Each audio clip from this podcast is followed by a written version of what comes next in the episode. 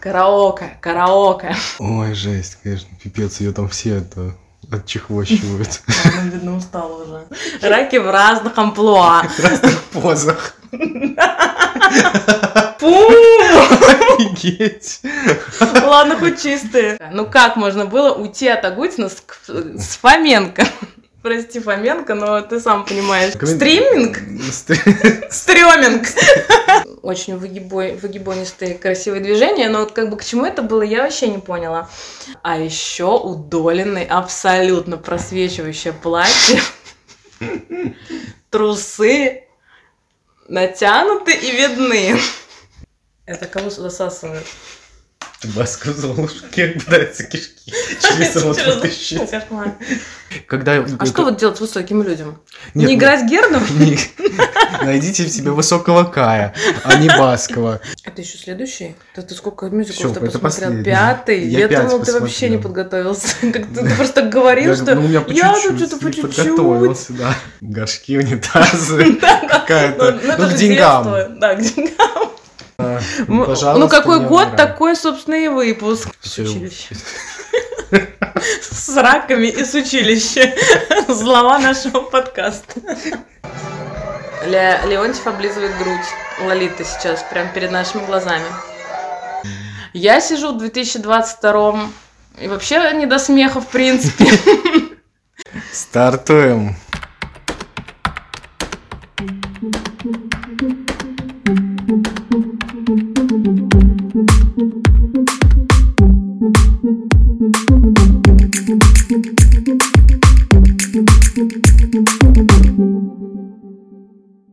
Всем привет! С вами на связи подкаст Бритни Офис.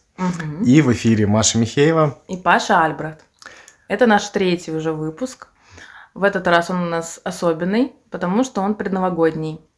Мы хотели сделать какой-то, ну, очередной выпуск про что-то, как мы обычно делаем, но подумали, что сейчас уже Новый год, Ну да. нужно как-то связать два этих события, и поэтому мы выбрали тему новогодних мюзиклов, э, предновогодних мюзиклов, которые выходили э, Да, по, теле- телевизору, по в основном, наверное, по Первому каналу. И по России. И по России. У меня еще и НТВ появилось Ого. вчера. Вау. Да. э, которые выходили с середины 90-х по 2000-е, нулевые. Мгм. Как-то так опять получилось, что я немножечко постарше и ушла в дебри поглубже. У меня вообще все начинается с 94 года, как выяснилось вчера. А, а у Паши уже повзрослее, понулевее. Мгм. Уже такие конкретные мюзиклы нулевых, которые все помнят. Ну, я надеюсь, что мои мюзиклы тоже помнят все. Мгм. Мы начнем с того, что мы вспомним, как мы Мгм. вообще отмечали э, Новый год в нашем с тобой детстве, порознь, и в юношестве. Мгм. Ну, начинай ты. Ну, ты какой хитрец.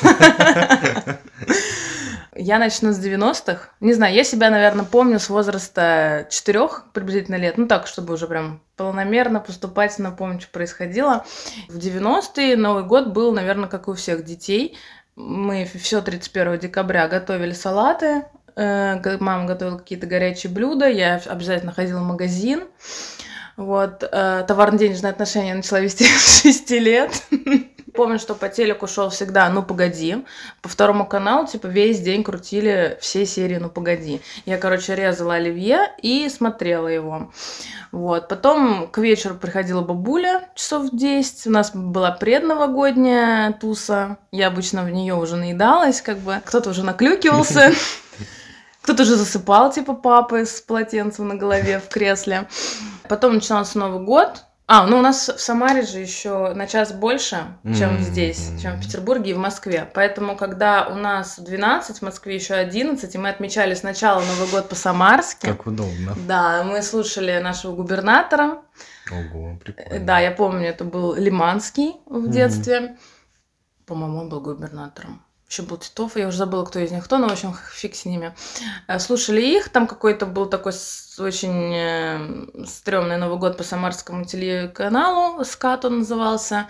Вот. А потом, в общем-то, уже начиналось э, общероссийский Новый год московский. Мы слушали президента того, который был на тот момент президентом. И уже после этого смотрели вот этот концерт. Я очень, кстати, хорошо помню 99-й год, когда Борис Николаевич Ельцин сказал, что он уходит с поста президента. А, и в этот момент мама что-то решила дорезывать, там салаты какие-то, в общем, и когда он сказал, что он уходит, не помню, как точно там была формулировка, не я устал, я ухожу, это же, по-моему, угу, какая-то уже да. переделанная. Вот, э, у нее упал нож. И я вот не помню, это она так э, впечатлилась Удивилась. этой новости или у мне просто нож упал. Ну, короче, у меня вот эти два события очень хорошо отпечатались в памяти. Я помню, как он с нами прощался. Угу. Вот. Ну а что, потом мы садились, мы всегда, кстати, жгли бумажки, загадывали желания, вот это вот надо успеть за вот эти куранты угу. написать это желание. А нет, записывали мы заранее, жгли во время боя курантов, короче, кидали вот шампанское, ну вот мне там давали уже пробовать это шампанское, не знаю, 8 лет, наверное, там лизнуть просто на язычок. Ничего никогда не успевали дожигать, у меня все время в этом шампанском были куски бумаги. Надо было быстро все это очень сделать, выпить, глотнуть. Я не помню ничего, что я загадывала. Сбылось, не сбылось, фиг знает. Короче, вот так вот мы встречали Новый год в самом в самом самом детстве. Угу. Ну и, собственно, конечно, были всякие передачи, которые там были музыкальные, бесконечные иронии судьбы, э, Шурики, Ивана Васильевича, вот эта вся вся вся классика, вся проходила через меня, все мы сидели это смотрели сначала на телевизор Горизонт, потом на LG. В общем-то, вот так. Как у тебя? Ну, у меня э, не было, вот, кстати, в самом детстве, тоже когда я начал себя представлять в сознательном возрасте, там, с 4 с 5, у нас не было семейных застолий, потому что больше родители к кому-то отправлялись в гости, mm-hmm. и так как я был маленький, меня не брали. А где ты был на Новый год? Ну, я спал на Новый год. Ого. Да. И, ну, там тоже был прикол свой, и вот это прямо самое волшебное э, воспоминание, потому что ну, так, начнем с того, что мне тогда было совсем мало лет. На год поменьше, чем мне. Ну, ну там так, о каком приблизительно годе Ну, там 4-5 лет, это значит тоже там середина 90-х. Там 96-й, 97-й, где-то так. И вот там были несколько э, годов, когда, ну, у нас стояла елка, и я точно знал, что придет Дедушка Мороз и принесет под елку подарок новогодний. Ты какой молодец. Я потом расскажу про свою историю с Дедом Морозом. И в, в эту новогоднюю ночь, ну, я засыпал, думаю, так, все классно, сейчас будет на следующее утро подарок. Ну, и, скорее всего, я там ходил на горшок еще. Мне там, ну, я не знаю, в каком возрасте ходят. Ну, короче, я просто помню, что я как бы... Сам пошел на горшок или что? Ну, типа, я ночью пошел по делам. И он как бы, это все было недалеко от елки. Я думаю... У тебя горшок там стоял под елкой? Я как-то так помню. Я помню, что, ну просто, что бы я еще ночью там делал? Я помню, что я нащупывал просто, там тем, тьма, темно. Я нащупывал, что там уже что-то стоит. Я думаю, боже, какой кайф, уже есть подарок. И все, я пошел дальше спать, возвращался. Ну, вероятно, это было вот с этим связано. Ну, как бы, что еще я мог там делать ночью под елкой? И с утра уже, да, я вот просыпался и уже знал, что там стоит подарок. Это такие были всякие э, железная дорога, я помню, очень. Ого, я вообще вот обожал. Это фарт. Я мечтала о ней всю жизнь, все детство. Причем там не, не электрическая, а заводящаяся. То есть она вообще не надо было никаких батареек. Ты просто Шикарно. заводишь, она постоянно ездит. Там был локомотив и два или три поезда, там отодвигались все эти штучки. Ой, вообще, конечно, такой кайф. И в следующем году была автомобильная дорога тоже большая. Ну, вот эти прямо себе, подарки я запомнил. Пушкинские вообще мажоры. Это еще не в Пушкине, это еще на Ржевке было. У меня, кстати, эта автомобильная дорога до сих пор есть. Класс, угу. шикарно. Про Деда Мороза э, и про подарки, кстати, я даже ничего не сказала. Я вот вообще не помню этого времени, когда я думала, что есть Дед Мороз. Потому что, к сожалению, сразу меня сказал. сразу сказал мой старший брат. Он мне все вообще, в принципе, говорил, все как будет. Вот. Он, он мне как-то в очень, видимо, раннем возрасте, я даже не помню, что я, я, я... Мне кажется, я иногда думала, что Дед Мороз это мой папа, потому что он тоже был с бородой. Mm-hmm. И есть с бородой, короче, с усами, вот такой вот дедообразный чел. короче, я думала, что это Дед Мороз. Вот. Но вот что вот этот вот Дед Мороз, про которого думают все дети, я вообще не помню, что я его короче, думала, что он существует. Да, мне брат сказал, что, типа, Дед Мороза нет. И я помню, что мама такая, типа, эй! А мой брат такой, ну а что? Ну, типа, мне, может, было года 4, ему 10. Ну, в общем, у тебя это не было э, разрушения легенды, ты просто Не было, да. Но я как-то вообще не расстроилась, если честно. Я не ревела. Да, мир не разрушился, потому что я его еще не успела построить, короче, как бы Про подарки я вот не помню, чтобы мы их утром открывали. Мне кажется, у нас все случалось ночью, вот в эти застолья. Вот, э, что-то друг другу дарили подарки, и мне почему-то кажется, что у меня никогда не было таких су- супер сюрпризов про подарки, как будто бы Мгм. я, ну, мама чего-то понимала, что мне надо, я так что-то подкидывал какие-то идейки, в общем, такой договорняк всегда был. Но один раз меня так подставил брат, это жесть просто. Он сказал маме, что я очень хочу книги, а я их не хотела. А мама так обрадовалась, короче, что вот, я буду читать. Ну, я не была такой супер не читающим, конечно, ребенком. Ну, Ну, так. книги это не Ну то, да, что книги не ожидаешь, то, что я ожидаю на новый, блин, год. Да.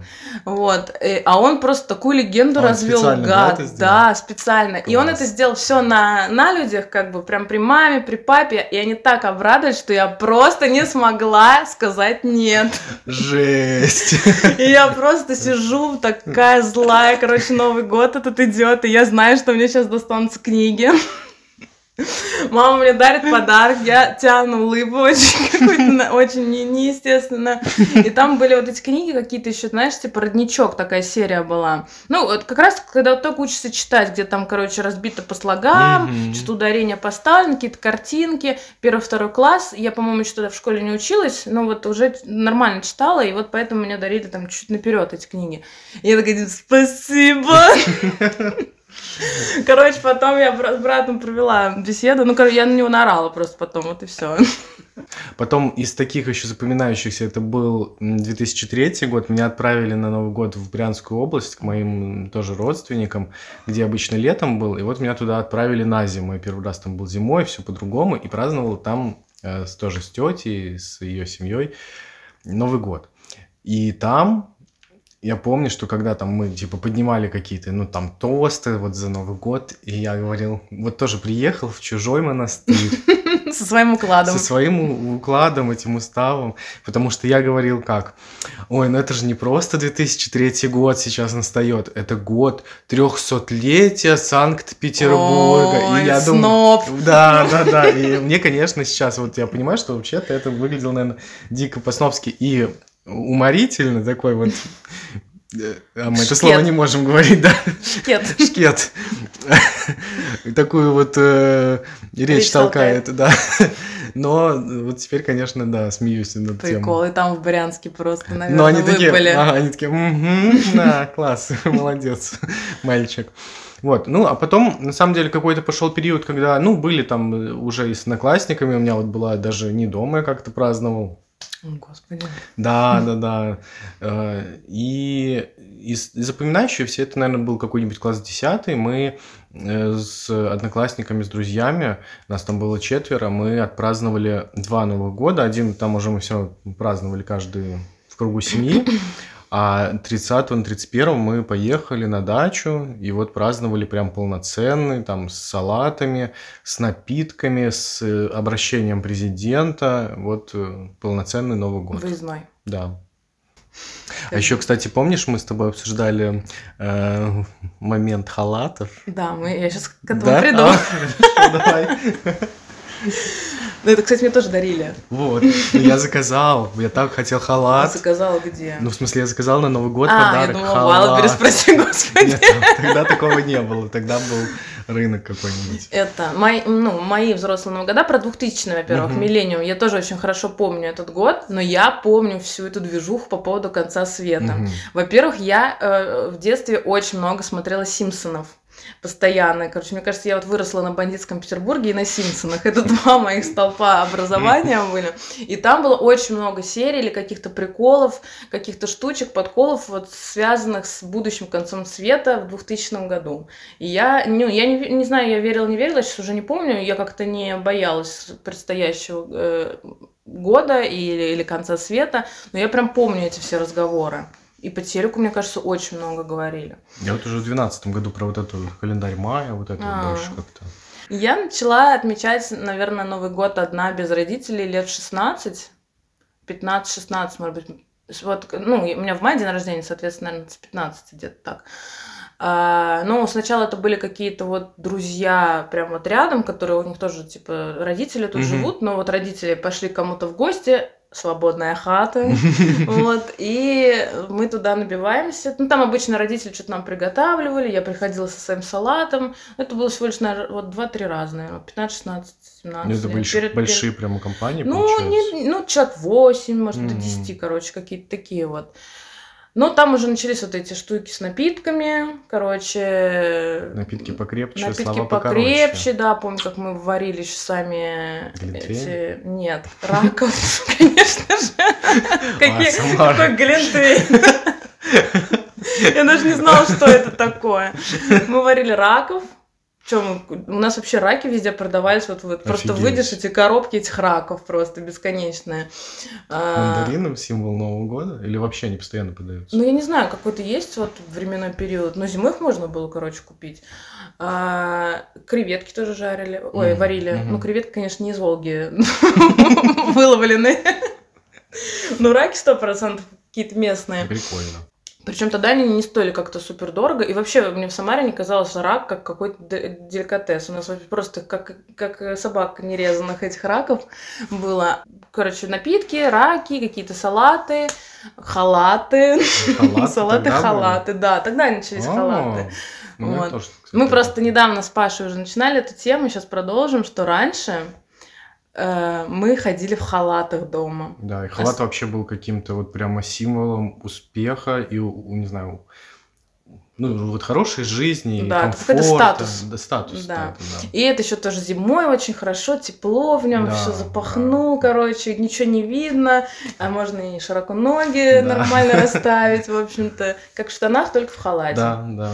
И э, мне дарили халаты, там, типа, на Новый год, опять же. И вот как раз в тот раз, когда мы, в один из разов, когда мы пошли к друзьям отмечать вот этот э, Новый год еще до совершеннолетия, что-то мы там, это, напитками, видимо, переувлеклись, я была в халате. Так.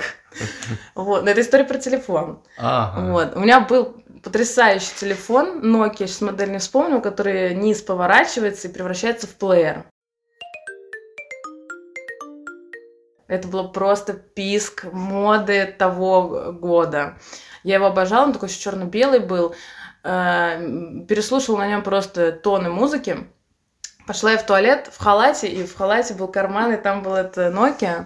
Вот. И, в общем-то, я как-то очень амплитудно садилась на унитаз, подняла этот халат, а карманы там здоровые. Если ты поднимешь, он, короче, он у меня вылетел, так вот вверх полетел, и тут просто началась матрица. Короче, я- у меня замедлился время, но, в общем, я его поймала прямо перед дыркой унитаза и спасла его в тот момент. Но потом, через два года, у меня его украли в клубе. Ну, два года-то это хорошо. Прямо на совершеннолетие. Поздравляю. Да, спасибо. В клубе Метелица, если кто-то из самарских э, ребят слушает, поймут. Что там, ладно, еще телефон украли, ладно, живая ушла. Еще у нас, ты заметила, такая немного тема горшки, унитазы, какая-то, Ну, ну, это к деньгам. Да, к деньгам. В общем, вот так вот проходили наши Новые года. Кстати, если вы хотите поделиться какими-то своими историями из Нового года, пожалуйста, пишите нам в комментарии в Телеграме. Ну что, давай приступим к нашей теме. Мы Давай. с тобой посмотрели, подготовились перед этим подкастом, перед этим выпуском, и насмотрелись новогодних мюзиклов и Мгм. м- музыкальных фильмов, как некоторые из них называются. А, ну что, давай начнем С меня. с тебя пораньше. У тебя были серия Да, у меня... цикл старые песни о главном. Да, старые песни о главном. На самом деле, я хотела сначала начать с того, вообще откуда они выросли. Э, До вчерашнего дня я думала, что я буду так рассказывать, потому что, оказывается, то, откуда они выросли, оказалось самым интересным, по крайней мере, для меня моментом. И я его, наверное, оставлю напоследок, потому что это э, будет еще обзор целого выпуска предтечи старых песен о главном. Но на самом деле есть две версии, э, точнее, это я их объединила в две версии. Откуда вообще пошли старые песни о главном? Вот один момент я скажу в конце, а второй, который сам говорит всегда Парфенов, что они, в общем, э, с Эрнстом поехали на съемки передачи или фильма вместе с Аллой Борисовной Пугачевой в 93 году. Они готовили, Эрнст и Парфенов готовили спецвыпуск программы «Портрет на фоне». Главная героиня этого, э, вот этой передачи, этого спецвыпуска, это Алла Борисовна Пугачева. Алла Борисовна там пела, в общем, песни не свои, а старые, предыдущие. И, в общем, Эрнст и Парфенов заметили, как шикарно реагирует публика на старые песни. И, в общем, они начали думать в сторону, что нужно делать что-то такое на постоянной основе, какой-то что-то типа передачи или какого-то фильма. И, в общем, пришли вот к идее такого мюзикла. Э, сначала там первого, потом это уже поняли, что надо делать серию. И, в общем-то, они поняли, что люди в 93-м году и 94-м в дальнейшем, видимо, так охренели от всего происходящего сейчас, сложных 90-х, голодных, ужасных во многих, особенно регионах России. Там в Москве, в Петербурге, может быть, не так все было страшно, а там в маленьких городах все ужасно там, не знаю, еда по талонам, еды нет, и вроде как новая Россия, а вроде как и Советский Союз был лучше, но он уже разрушен, и вроде он уже был отстойный. Ну, в общем, люди были абсолютно потеряны, а когда люди потеряны, и знаем мы это сейчас по себе, мы немножечко начинаем ностальгировать о том, как раньше нам конкретно было лучше, наверное а, какие, какое раньше было время, вот раньше было полегче, и окунаются в свои какие-то собственные воспоминания, и в них находят какое-то успокоение э, и радость, и в общечеловеческие, вот там вот конкретно здесь было, наверное, апеллировано к Советскому Союзу, что тогда было все понятно, тогда все, короче, как сказали, так и сделали, ничего, никак, никакой вот этой разрухи типа как будто бы нет, хотя тоже все было плохо, мы знаем это прекрасно. Э, не было этого бандитизма, по меньшей мере, в таком масштабе. Все было ясно и понятно, люди ходили на работу, получали свои небольшие на деньги, а сейчас вообще денег нет, пустые семьи. Ну, собственно, у меня вот конкретно тоже было все не очень хорошо в 90-е, я-то ничего этого не помню, я была супер маленькая, но мама рассказывает, что был полный, полная жопа. Вот. И, в общем, да, они поняли, что ностальгия – это двигатель сейчас какой-то людской, и пришли к выводу, что надо делать какую-то такую подобную передачу, и Парфенов, во-первых, это он придумал это название старой песни о главном. А, оно выросло из строчки из песни. Ты не знаешь, из какой? Нет, скажи. Это песня э, группы Браво, когда там еще была Жанна Гузарова. Она называется, насколько я помню, Верю я.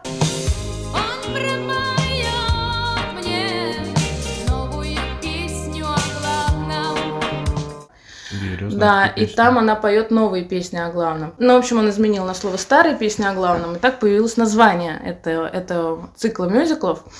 Вот, а к тематике первой части они пришли тоже благодаря Парфенову. Там, конечно, много людей участвовало, и Эрнст там участвовал, он еще не был, кстати, главным э, руководителем Первого канала, но он там уже какую-то очень угу. предруководящую роль занимал. Вот. Парфенов э, придумал, он принес картину, короче, к Эрнсту и, видимо, к кругу вот этих лиц, которые решали, как делать мюзикл. Там нарисован был колхоз.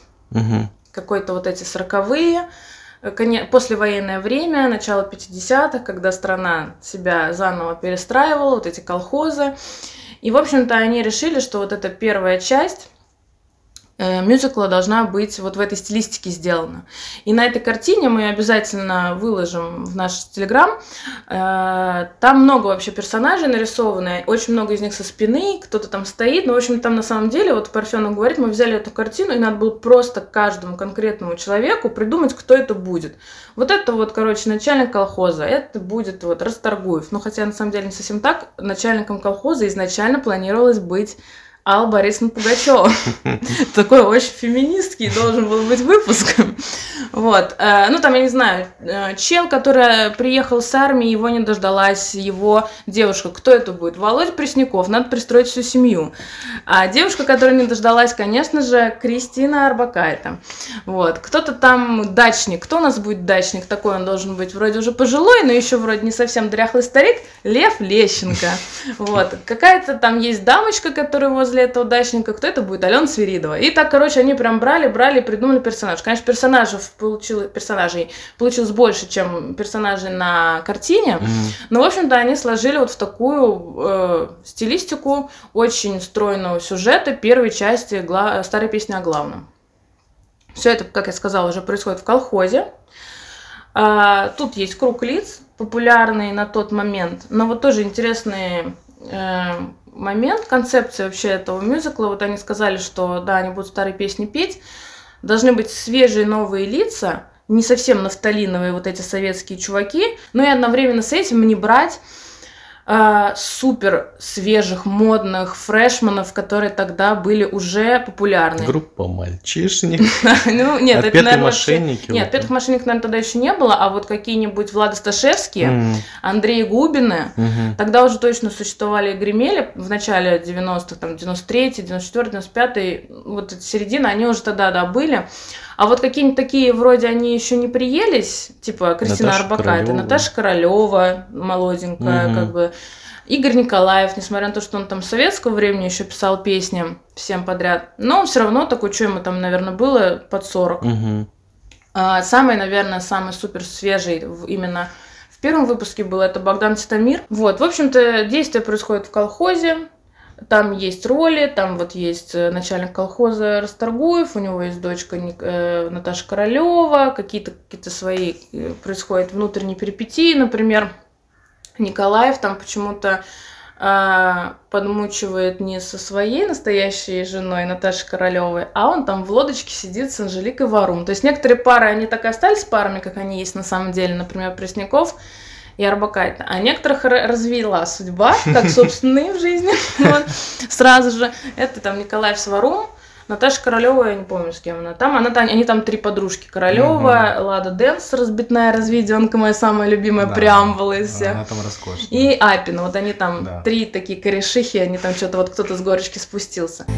Вот кто-то с горочки спустился, Наверно, милый На нем защитна гимнастерка, Она с ума меня.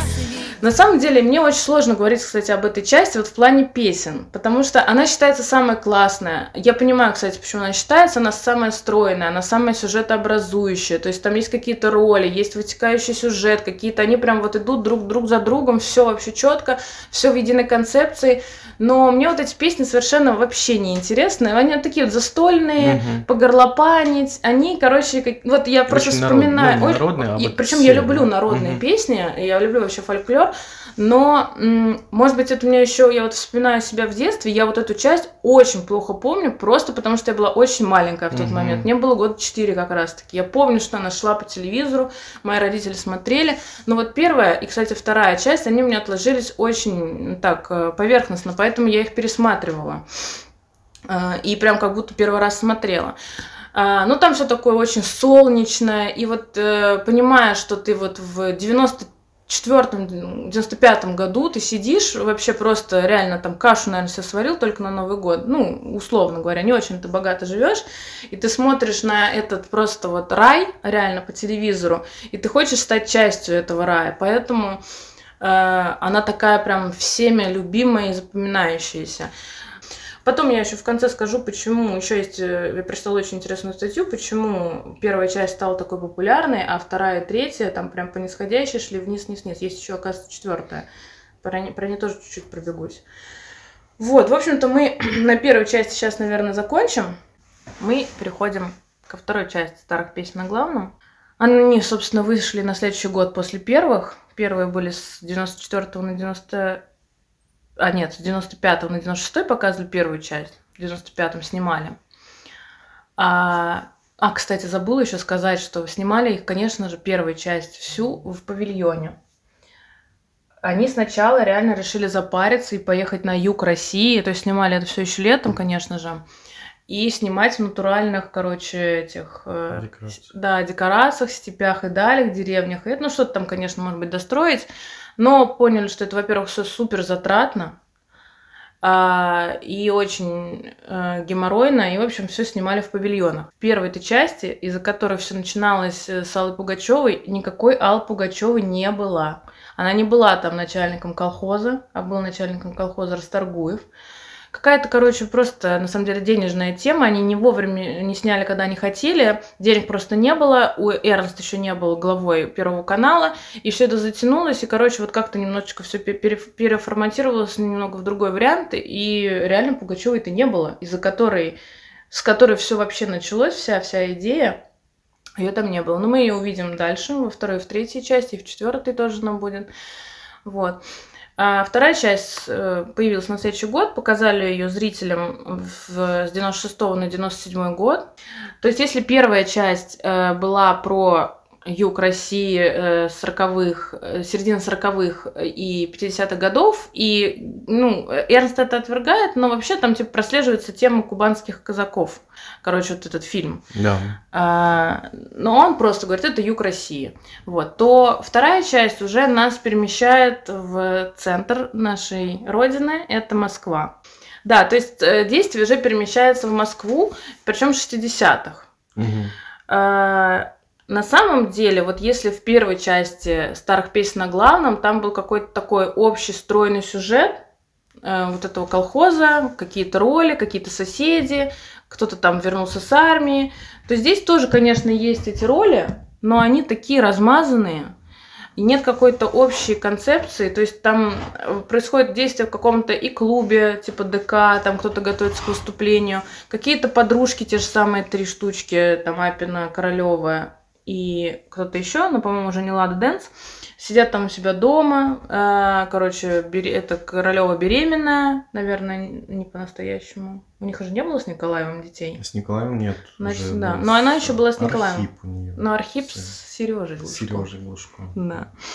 Вот. э, Здесь уже какие-то, короче, вставки с э, старыми советскими актерами, там Шурик Варлей, частично кто-то как будто бы выполняет роли из «Кавказской пленницы», например, Меладзе, там такой очень карикатурный грузин, как будто бы как вот этот Фрунзик Макарчан из э, «Кавказской пленницы», вот с этим шляпой, блин, вот этот вот. То есть очень-очень все разрозненное, при этом какой-то идет голубой огонек, кто-то там кого-то представляет в гости. Вот, нет какой-то единой концепции, поэтому а, вторая, вторая часть была уже не так широко принята публикой. Э, ее все равно любят, она такая очень ностальгическая. Сейчас ее, в принципе, ее можно прям интересно пересмотреть. Я ее пересматривала прям с нуля до конца, потому что я ее очень плохо помню, практически не помню вообще. То есть прям какие-то отдельные вот эпизоды я помню, а какой-то целостной э, картины у меня не было, но вот в том-то и дело, что там как будто бы нет этой целостной картины изначально. И по песням э, еще стоит сказать, что там вот эти в первой части ак- э, актеры, певцы, которые там присутствовали, они как-то шли вот сквозь весь фильм, то есть они там, может быть, спели только в начале, но вот в каких-то вот этих вот ситуационных штучках, которые происходили между героями, они появлялись и потом, там какие-то диалоги, какие-то шутки, что-то было смешно. А здесь, вот, например, Сюткин, который спел первую песню, там э, «Вода, вода, кругом вода» э, Эдуарда Хиля, он просто спел вначале, и его больше и не показали вообще. Или, например, Валерия, которая там была водительницей троллейбуса, которая внезапно там появилась. Вот она села этот троллейбус заводить, спела песню «Маленький принц».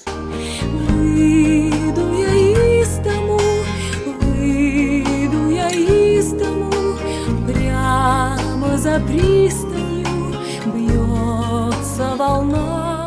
Э, И, в общем, да, какой-то вот супер целостной, э, целостности и нет. Меня очень удивила роль Преснякова в этой второй части, потому что он там, внимание, во-первых, он, э, да, он, короче, его там называют Володя, молодой певец из Тольятти. Я когда это услышала, у меня челюсть отвисла просто. Это, ш- это что, так продвигали отечественный автопром, что ли, в тот момент? После этого тот, кто его представлял, это был типа импровизированный голубой огонек, ведущие, говорят, «Лаб- работает на Ладовазе. О, Ой, простите, то есть на ВАЗе. Ну, АвтоВАЗ он вообще на Мгм. самом деле называется. Кто не знает, город Тольятти. Это город Самарской области, откуда я родом, но я из Самары. Вот. э, Всем тольяттинским привет. А, В городе Тольятти находится завод АвтоВАЗ, который делает машины «Жигули» и «Лада». В общем-то, он там э, был оттуда, э, и он спел песню э, «Волга», которую пела Зыкина. Издалека долго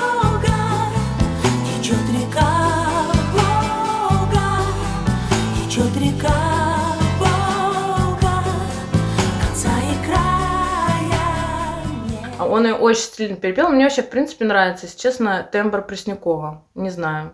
У меня даже есть его пластинка первая, ну, мамина какая-то, я ее сюда просто привезла. У него там прям пару треков таких есть прикольных. Э, ну, вообще он красиво поет. И он там такой красивый. У него, вот, знаешь, лошадиную силу надо было рекламировать ему. Если бы тогда был product placement, или как это называется. В общем, зря они тогда не сообразили. Там, не знаю, Head and Shoulders тогда, наверное, модный был в Мгм. 96-м. У нее такие шикарные просто волосы, такая кореха удлиненная. Ну, в общем, когда я была, у нее прям вот они такие вот шелковистые, вьющиеся. Ну, и вообще, мне кажется, он красивый чел. Ну да. Вот. И спел он красиво. Он, правда, стоял, э, немножко тоже карикатурно выглядело. Вот Он приехал из Тольятти в какой-то русско-народной рубахе, вот с крестиком вышитым, такой косоворотный немножечко, Мгм. и в кожных штанах. Такой, типа, провинциальный, но модный. Да, и вашим, и нашим. Да, да, да. И спел он эту песню, очень мне понравилось. И, кстати, я поняла, что я-то эту песню помню первоначально именно в его исполнении, а не Ого. в Зыкинском. Ну, Зыкина, что так вот это распевный, Ну обычно да. вот это вот его э, стайл, он ее очень сильно перепел. А, из этого же выпуска я очень хорошо помню еще из детства выступление Тани Булановой. Она там сидит в машине с э, Маз- э, Мазаев из группы «Моральный кодекс». Там какая-то такая немножечко отсылочка к фильму «Три тополя на плющихе», где они сидят в машине вместе, актер и актриса. И она начинает песню, петь песню «Моя кристаллинская нежность». Без тебя земля, Как мне несколько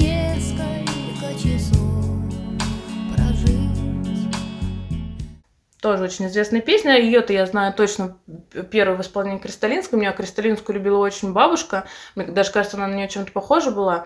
Вот. э, Но Татьяна Буланова тоже хорошо спела. Они там, короче, сначала сидят в машине, типа вот отсылка к фильму, потом они хоба улетают в небо, как в картине Шагала. Вместе там летят, такая немножечко фантасмагорическая картина. Вот, спела она очень тоже хорошо. Дальше мне еще запомнился из этого выпуска Агутин, который был просто в парике рыжего из Иванушек. Почему-то продюсер второй части, кстати, в второй части все те же самые продюсеры, и Эрнст и Парфенов. Это, по-моему, последняя часть, в которой участвовал Парфенов. В третьей он уже не был. Почему-то решили спрятать шикарные кудри Леонида, которые тогда еще были длинными, э, не отстриженными, под э, ужасный парик. И вот он был там каким-то фотографом. И тоже вот, что это за роль, как-то что-то он там кого-то пофотографировал. То есть не было какой-то вот целостной супер-пупер ко- концепции. Что мне еще запомнилось? А, ну там, во-первых, она разделяется на серии. То есть там есть конец первой серии. Я даже помню, как это кончалось по телеку. Позже конец первой серии, реклама потом дальше шла. И уже вторая. А они по времени сколько длились, вот э, эти мюзиклы? а, Они по-разному. Мне кажется, самый длинный был третий, из которого я пересматривала. А, Но второй тоже, типа, два с лишним часа шел. Мне Мгм. кажется, первый покороче был, типа, час сорок, может быть. Э, И я не помню, кончалась ли там первая часть или нет, а вот во второй точно было. Короче, здесь еще вот были какие-то во второй части тема с кабачком 12 стульев, тоже какая-то Мгм. вот тема совершенно мимо меня проходящая. Там были какие-то поляки, вот Филипп Киркоров был пан-певец, кто-то там еще был. Ну, в общем, какая-то, если честно, немножечко окрошка получилась из, это- из этой второй части. И вот из них э, какие-то прям вот эм, просто яркие моменты, типа вот Преснякова, Булановой, вот Лайма Вайкуле, я помню, там была тоже супер, конечно, секси, как и везде она. Вот Королева в мини-халате соблазняет Фоменко. Помоги мне, помоги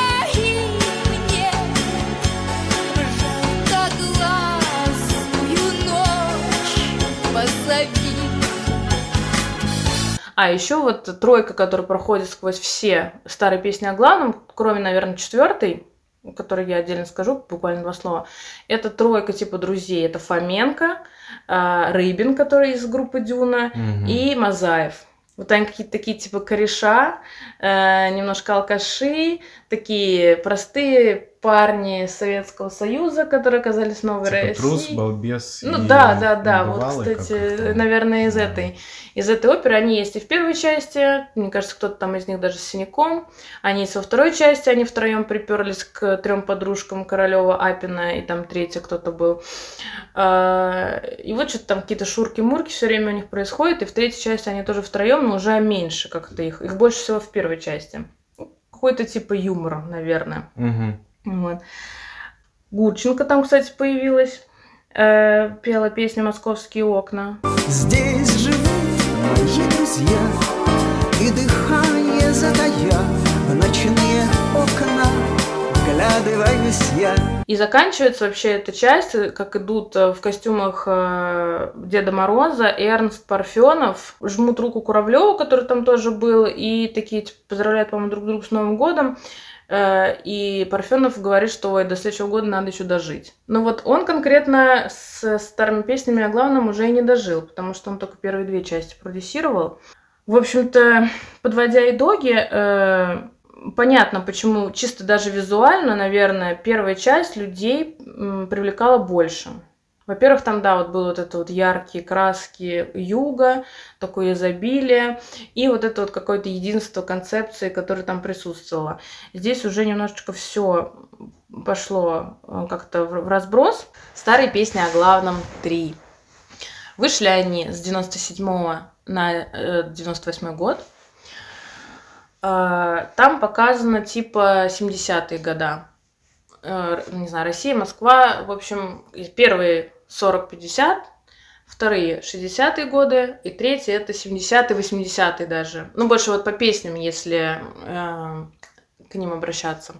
По поводу этой части, эту часть я помню, как оказалось, вообще просто как будто я ее смотрела вчера. Это удивительно. Потому что смотрела я ее первый и единственный раз. Вот, ну, я сейчас пересматривала и понимаю, что я вот все вообще помню, все, что происходит. Кто за кем выступает, кто как выступает, кто как выглядит, кто что говорит.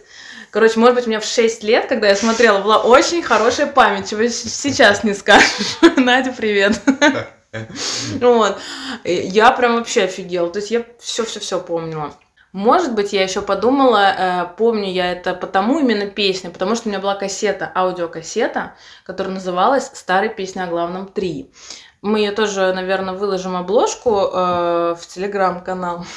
Там, короче, ну, большинство участников этих старых песен на главном 3 э, представлены. И на первом фоне такая томная лежит Кристина Арбака. Это в такой, с таким красивым мейком, немножко Линды. В общем, такой вот. Я думаю, ой, прям помню это все. Шикарная. Я переслушивала точно ее на кассете, поэтому я, наверное, так хорошо помню все эти песни. Но начинается с того, что там выступает Брежнев, э, говорит, какой год был. Невера, да. Неверно. Салют. Вера. Нет, э, Леонид. И говорит о том, какой год был ударный прошлый. Короче, колхозы накопали картошки на пятилетку вперед. Короче, всем по, не знаю, премии бумагой макулатурой. Что там еще давали? Талоны дополнительные. Короче, советский человек идет э, ногой вперед к социалистическому будущему раю и, про, и прочим прочему. Тут же включается э, домашняя посиделка актеров, которые участвовали в фильме Иван Васильевич меняет профессию. Это э, Яковлев, который играл Ивана Васильевича, Зиночка, Шурик, Крачковская и Якин, по-моему, Пуговкин. Все еще живы, очень уже старые. Все как будто бы герои, собственно, этого фильма опять, э, только все вместе сидят за столом. Там это, короче, машина времени, все то же самое, как в фильме. Они такие уже постаревшие, очень смешно. Они там так говорят, что э, Зиночка такая говорит, ой, заканчивается год, у меня всегда такое чудесное какое-то чувство перед Новым годом, как, как будто бы случатся какие-то э, чудеса. А Яковлев такой говорит, чудес не бывает, деноминация. Это в 97-м, Да, собственно, в ну, смешно. 98-м все и произошло. Дальше они там говорят о том, как сильно подорожали тарифы на ЖКХ. Кстати говоря, всем привет, да, кто уже достал розовую платежку декабрьскую, все, наверное, поняли, что тарифы действительно подорожали уже в который раз. В общем, тогда они уже все это обсуждали, и вот говорили, блин, это Зиночка говорит, блин, Шурик, мы с тобой не расплатимся за электроэнергию с той гребаной машиной времени. Ну, и там это все мило, очень смешно говорят, но я смотрю, и мне прям тоскливо становится что я сейчас, ну, без машины времени, ну, как бы вот живу с этими же самыми всеми проблемами, такими очень бытовыми, очень приземленными. Они прям сразу тебя такие из чудес, просто сразу, В ЖКХ. да, в ЖКХ. А, короче, первая песня. Я ее помню, как сейчас это Иванушки Интернешнл. Ты видишь уже, какой э, модность пошла? То есть, если раньше они там не брали Губина и Сташевского, потому что это было чересчур модно, то в третьей части они уже э, отказались, видимо, от этого и брали даже тех, кто посвежее. А, собственно, 97 год, ну, они появились, по-моему, в 96-м или в 95-м, может быть. Ну, в общем, они тогда были прям вот уже суперизвестные и очень свежие новые. Мгм. Это 97 год, они там еще в старом составе. Они поют песню «Как же быть, как быть». Как же быть, как быть Запретить себе тебя любить Не могу я это сделать, не могу Образующие темы вообще старых песен на главном три, наверное, буду про них говорить больше, чем про первые и вторые взятые. Это э, Иван Васильевич меняет профессию, но случилось так, что типа он свалил со своего царствования в Старой Руси, с помощью э, машины времени вернулся в современную Москву 70-е та- на тот момент и захотел стать актером. А в Руси остался Куравлев, Мгм. Жорж Милославский, который заменял его, вообще он этого не хотел, э, и все хотят вернуть Ивана Васильевича править на место. Э, Шурик, собственно, с помощью машины времени отправляется за этим Милославским вместе с Зиночками и Якинами. Тот говорит, надо его вернуть, потому что я вообще Казань не взял, Астрахань не взял. Короче, надо вернуть царя на место, иначе вообще все, мир порушится. А он очень хочет стать актером, и поэтому весь, собственно, Вся третья часть это закулисья какие-то вот э, съемочные. Где-то проходят какие-то съемки, э, Иван Васильевич пытается получить роль, Чулпан Хаматова там играет какую-то ассистентку, которая вот это вот кадр начали. Вот. и вот он везде как-то мыкается, они его пытаются поймать, он пытается от них удрать. Вот, в общем-то, действие такое, а музыка часто очень песни типа обыгрывают героев самого фильма Иван Васильевич. Например, ну там вот эти вот Иванушки, они были с такими причесочками руссконародными, Боярскими. э, как были вот эти какие-то прислуги у Ага, царя, да-да-да-да-да. которые там в красных этих бегали. Или, например, мое очень любимое выступление этого, этой части, это Лолита и Цикала, А, Кабаре да, Дуэт да. Академия. Глазер, Руслан, Истраншон, Истран. Вот, да, они в роли посла, как был вот в, Мгм. в настоящем фильме, который там вот читал вот с, с этой такой вот э, Свитка. свитка, да. Но он такой там малыш, Цикало, но он меньше Лолиты, как и обычно, в два раза. Но самое смешное, что он там кадрит не Лолиту, а Сергей Безрукова, который там играет роль вместо Крамарова, который был, помнишь, записывала за Да, Иваном да, да, Грозным, да. там что-то, Крамарова к тому моменту уже не было в живых, его роль заменил э, Безруков, э, пародийно, как-то его, короче, там обыгрывая, тоже так, так себе зрелище. Вот. И, короче, Цикал там между делом он как-то подменил. Это было так смешно. Агутин шикарно пел с э, Варум песню «Где-то далеко» из э, сериала «17 мгновений весны». Где-то далеко, очень далеко И тут грибные дожди Прямо у реки в маленьком саду Созрели вишни, наклонясь до земли Они там такие молодые, красивые, типа сидят э, в кафе, Агутин наблюдает за Варум, они начинают петь по партиям, там один, второй. В конце они вообще полуголые, целуют друг другу плечи. У меня аж Ого. мурашки сейчас Нифига пошли. себе. Вот, ну, в общем, э, и, ну, я это помню в детстве. Ну, я как бы смотрела, салат ела, все нормально. Вот. А, а в конце, ну, он, видимо, это они сами друг друга напридумывали, не знаю, кто, кто напридумывал все эти сцены, потому что потом они как будто возвращаются в это кафе, и Варум уходит, блин, с Фоменко. Ну, как можно было уйти от Агутина с, с Фоменко? Прости, Фоменко, но ты сам понимаешь. Вот.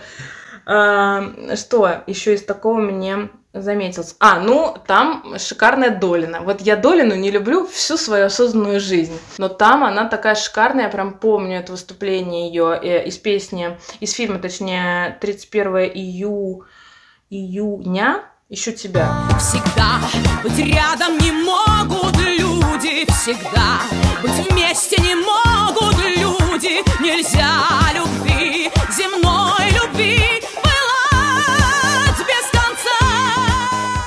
там еще сидит такая в карете, как немножко Аллегрова. М. Такая с париком, э, в таком платье. э, И у нее такое, она такая одновременно и томная, и роковая, и сидит. И там еще Леонтьев что-то пытается к ней пробраться в эту карету, что-то они там, а, там еще какой-то синовал. Мне вспомнился клип э, Ирины Салтыковой.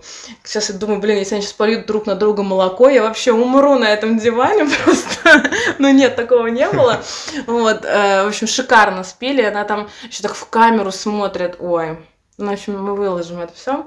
Так, Пресняков. Короче, тут появляется несколько раз, он тут поет сольную песню «Нет тебя прекраснее», но мне больше очень хорошо запомнилось, я прям э, помню это с детства, как он в этой части пел дуэт с Кристиной Арбакайте. Они пели песню «Эхо любви» Анны Герман.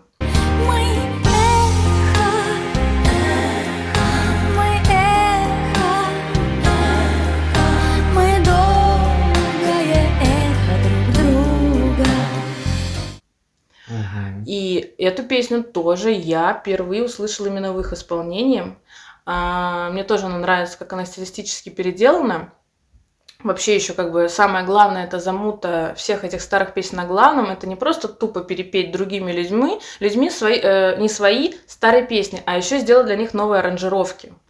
Вот что всех еще тоже взбодрило и подкупало, то что новые интерпретации интересные какие-то на тот момент, то есть как бы освежили э, все эти песни. Та же самая вот «Волга», он спел ее не как Зыкина поет, не то что голосом другим, а просто, ну, другая музыка Мгм. совершенно. Точнее, музыка та же самая, по-другому обыграна. А, вот. И тут тоже это «Эхо любви» они спели немножечко по-другому. Я прям помню, как они там катались на качелях. Это тоже была, кстати, отсылка к какому-то фильму, где играет Яковлев. Там тоже была сцена с качелями. Очень такая красивая, романтичная, трогательная. И, в общем, они там поют эту песню. Филипп Киркоров-то тут вообще Петр Первый в третьей части. Такой худой, жесть. Сейчас бы он, наверное, позавидовал, да, да. и я позавидовала. Я такой худой никогда не была, как Филя там. Ну, что-то я не помню, он там как-то особо не, не пел. А, нет, пел. Не было печали, просто уходило лето. Мгм. Тоже я помню прям ее. Мы с тобой не знали сами, что же было между нами.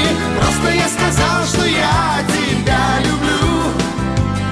Вот, а ну а за ним э, Пугачева идет. Несколько песен так пропела. А, И там она тоже такая какая-то нежная, похудевшая, красивая, в парике с выпрямленными волосами. Мгм. То есть э, у нее то все время какие-то Ну, кудрявые. да.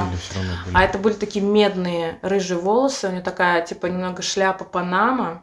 У нее уже какие-то виниры стоят, ну, в общем, вставные, не свои. Вот эта щербинка исчезла. Ага. Мне кажется, во второй части она еще была. Вот. И она сидит, поет песни из э, кинофильма «Ирония судьбы». Собственно, какие она и пела. И это же ее голос Да. озвучивал в фильме. Она поет «Мне нравится». Мне нравится, что вы больны не мной. Мне нравится, что я больна не вами. с гитарой. Ну, наверное, сама она не играла, не знаю. Но она какая-то такая прям там... Вот если во второй части она такая немножко хабалистая, а в третьей части она какая-то супер нежная. Такая сидит прям немножко даже скромная. А к ней, кстати, клеится Куравлев, это Джордж Мирославский. Просто чуть ли там рукой в грудь ей не залез. Это типа должно было быть смешно. Это была какая-то шутка юмора, которая, возможно, мне кажется, смотря в 97 году, кто-то ухахатывался просто до слез. Я сижу в 2022 и вообще не до смеха, в принципе. А, дали странный момент э, с Валерией. Не- тебе я не кидала. Короче, такой... Причем Валерия, по-моему, тут ничего не поет. Мне так кажется. А, Короче, странный момент. Она, короче, какая-то тусовка. Все танцуют. Стоит Валерия, танцует одна. Очень странно танцует. Короче, как будто это какой-то фильм Гаспара Ноэ. И у нее какие-то отходы происходят сейчас на самом деле. Какая-то ломка, что ли. Ну, короче, она очень странно двигается. Вот. И к ней подходит Маликов. И такой говорит, вы танцуете? Она такая, ага. С такими открытыми глазами, ну как вот сейчас они пойдут танцевать, и Маликов такой, а я пою. И уходит, блин. И что это было вообще за сцена криповая? Почему Валерия так странно танцевала, почему он ее так осадил, за что вообще непонятно. Но дальше идет уже песня э, Маликова и Варум. Листья желтые над городом кружатся. Тоже я его достаточно хорошо помню. Листья желтые над городом кружатся. С тихим шорохом на под ноги ложатся. А дальше идет Фоменко, Матвей, этот Мозаик и Рыбиных, можно не смотреть. Вот. А дальше идет э, выступление, которое я тоже очень хорошо помню прямо с детства. Там э, выступает Малинин, и э, мне нужно будет прочитать, потому что это польская певица Марыля Радович. Они пели песню, я могу ошибиться в произношении, но это польский. Ты помнишь что? Караве кармарки. Kolorowych jarmarków Blaszanych Wieżastych kogocików Baloników na druciku Татара цыганки. Ну, ее еще перепевал, э, может быть, ты знаешь, в исполнении Леонтьева. Это ярмарки краски, Нет, не волшебные офигеть. сказки. Ну, поставим. Короче, она там, э, ну, это ее песня. Она Мгм. какая-то, видимо, достаточно старая, известная уже на тому моменту. Она не, не старая была внешне, то есть ей там, не знаю, может, 45, Мгм. как раз нормальный возраст. Хороший. на э, ягодка опять. Короче, да, это ее песня. Она там с гитарой сама поет, ну не знаю, играет на самом деле нет, с такими длинными волосами и в шляпе. Малинин там какой-то хиппи. И эту полячку я помню прямо с детства, она тоже была, кстати, на обложке э, моей аудиокассеты. Она э, такая в шляпе с длинными белыми волосами, и она мне в детстве жутко напоминала Элен из сериала «Элен и ребята». Дальше был мой любимый дуэт, о котором я уже сказала, это Преснякова и Арбакайте. Ну, тут есть прям вот какие-то, которые вообще, там, типа Леонидов, песенка студента очень известная. Песня очень известное исполнение, но вообще мимо меня. Пугачева тут, мне кажется, песни три спела, она вот потом спела «Вагончик тронется», все из э, э, «Иронии судьбы».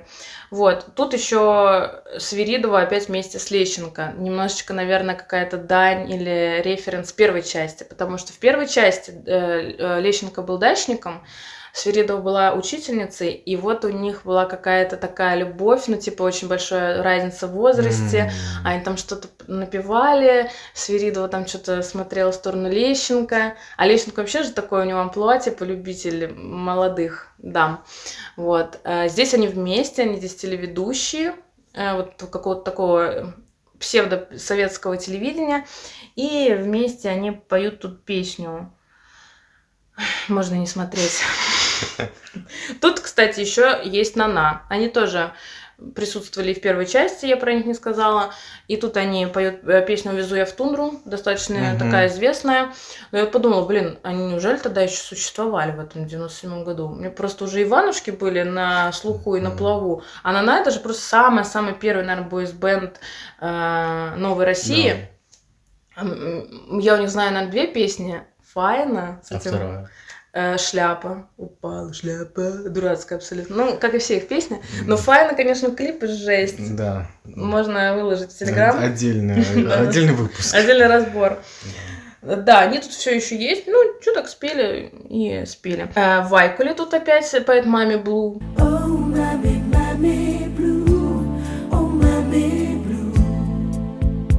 Тоже такая. Она, конечно, вообще Шерон Стоун.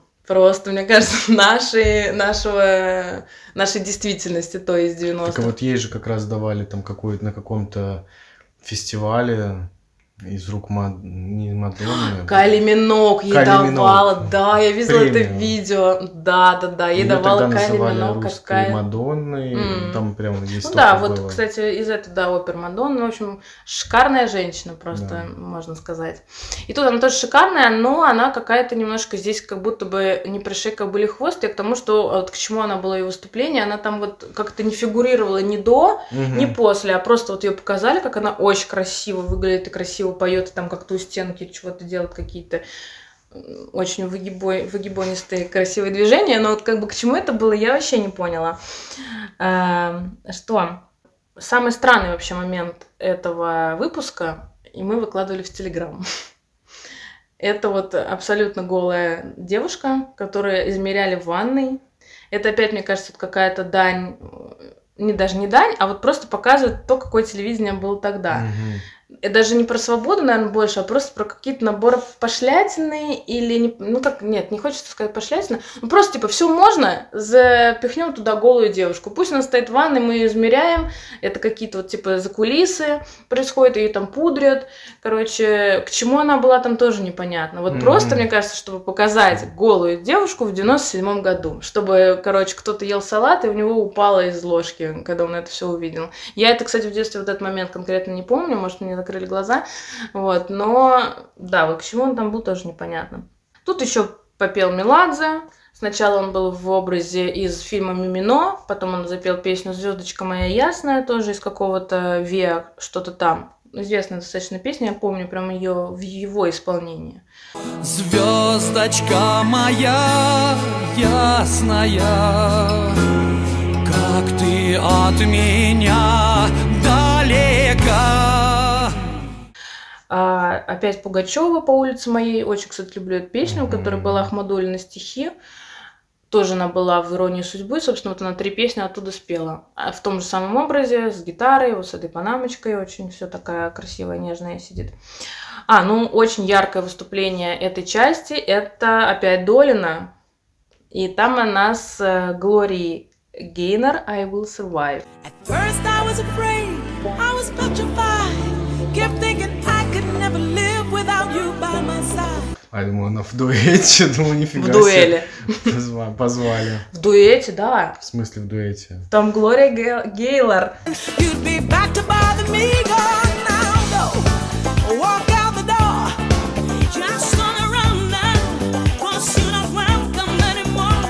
Серьезно? Да, я не сказала, кстати, спасибо, что напомнил. Важная часть этого, этой части, что здесь есть инстранцы. Помимо полян, полячки, Офигеть. здесь еще, я там пропустила, мне просто не нравилось это выступление. С Королевой пил Крис Норман.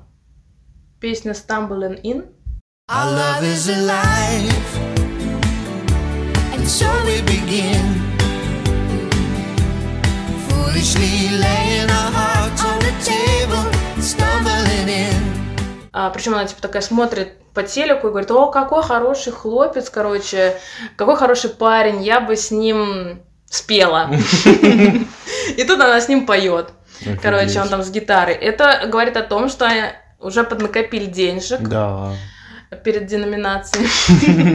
И очень сильно, видимо, хорошо заплатили. Это То, что да, тут вот особенность этого выпуска еще заключается в том, что здесь есть приглашенные иностранные э, артисты, а еще у Долиной абсолютно просвечивающее платье, трусы натянуты и видны. Вы такая вся в блестках, и я такая смотрю, что это, что это? А это Вот трусы. это вот голые платья стали у Мерлин Монро, потом Долина, а потом уже Ким Кардашьян. Мерлин Монро сразу Долина. Ну ну А да. потом Ким Кардашьян.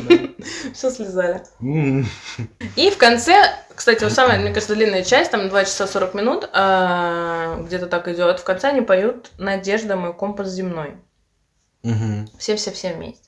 На этом третья часть заканчивается. Ну что, вот по моему, по длине моего рассказа понятно, что я люблю третью часть Да, больше. да. Ну Хотя есть теория, которую я сейчас расскажу попозже чуть. В общем, я эту часть люблю больше всего, потому что я ее помню очень хорошо, я ее слушала много раз, и все-таки здесь песни, ну, для меня в детстве, наверное, они были помоднее и поприкольнее, чем вот это вот э, из 40-х и 50-х э, всякие вот эти кубанские казаки, какие-то там застолья, кто-то с горочки спустился, а кто-то Мгм. куда-то ушел. Ну, в общем, в общем, это более мое.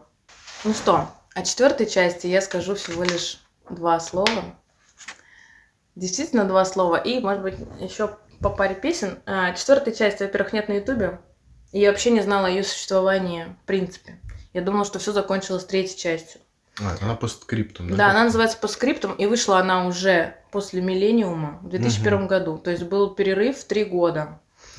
Уже и президент сменились, как ни странно.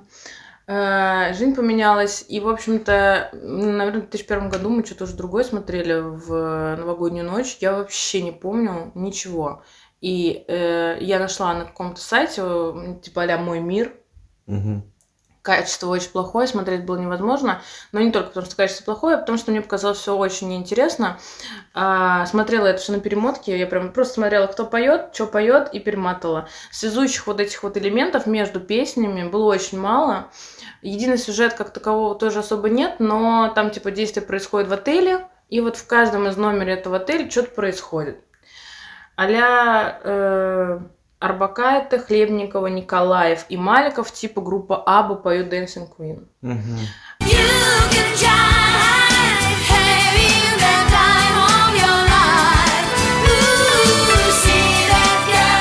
А, Киркоров, наконец-то, Рики Мартин. Он поет... э, She will wait around, living la vida loca,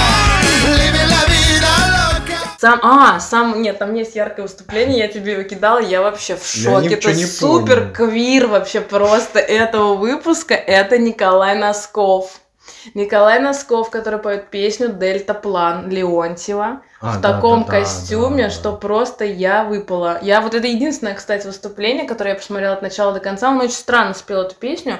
О, этот час,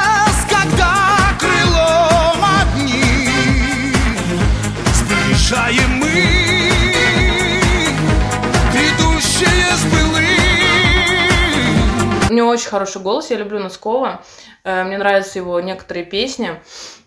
Но там, не знаю, у Леонтьева как будто бы голос повыше и побархатнее, побархатистее, что ли, для, этой, для этого песни. Он как будто бы не, не дотягивал это все. А еще вот этот его костюм очень на мейке вообще просто. Он типа горгулья, я что-то даже не поняла. Там какое-то кладбище на фоне такое немножечко готическое. И он там, ну, в общем, надо, вот это единственное, что стоит посмотреть, просто ради интереса.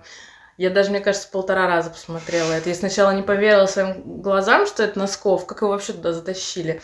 А, ну да, это оказался он. Ну, в общем-то, больше сказать мне об этом нечего. Можно не смотреть. Ну, теперь ты должна рассказать какую-то Мгм. тайну, история заговора. Да нет, на самом деле, я, мне кажется, переборщила с тайнами. Я просто прочитала э, статью, а, ну, такую типа а аналитическую, а, просто почему теорети- теоретически а, первая часть стала такой популярной, а вторая, третья нет. Потому что, ну вот опять-таки, в 95 году, когда вышла первая часть, жизнь в России была нелегкой. Все было очень плохо у максимального количества людей. Среднестатистическая семья жила в достаточно сильной бедности.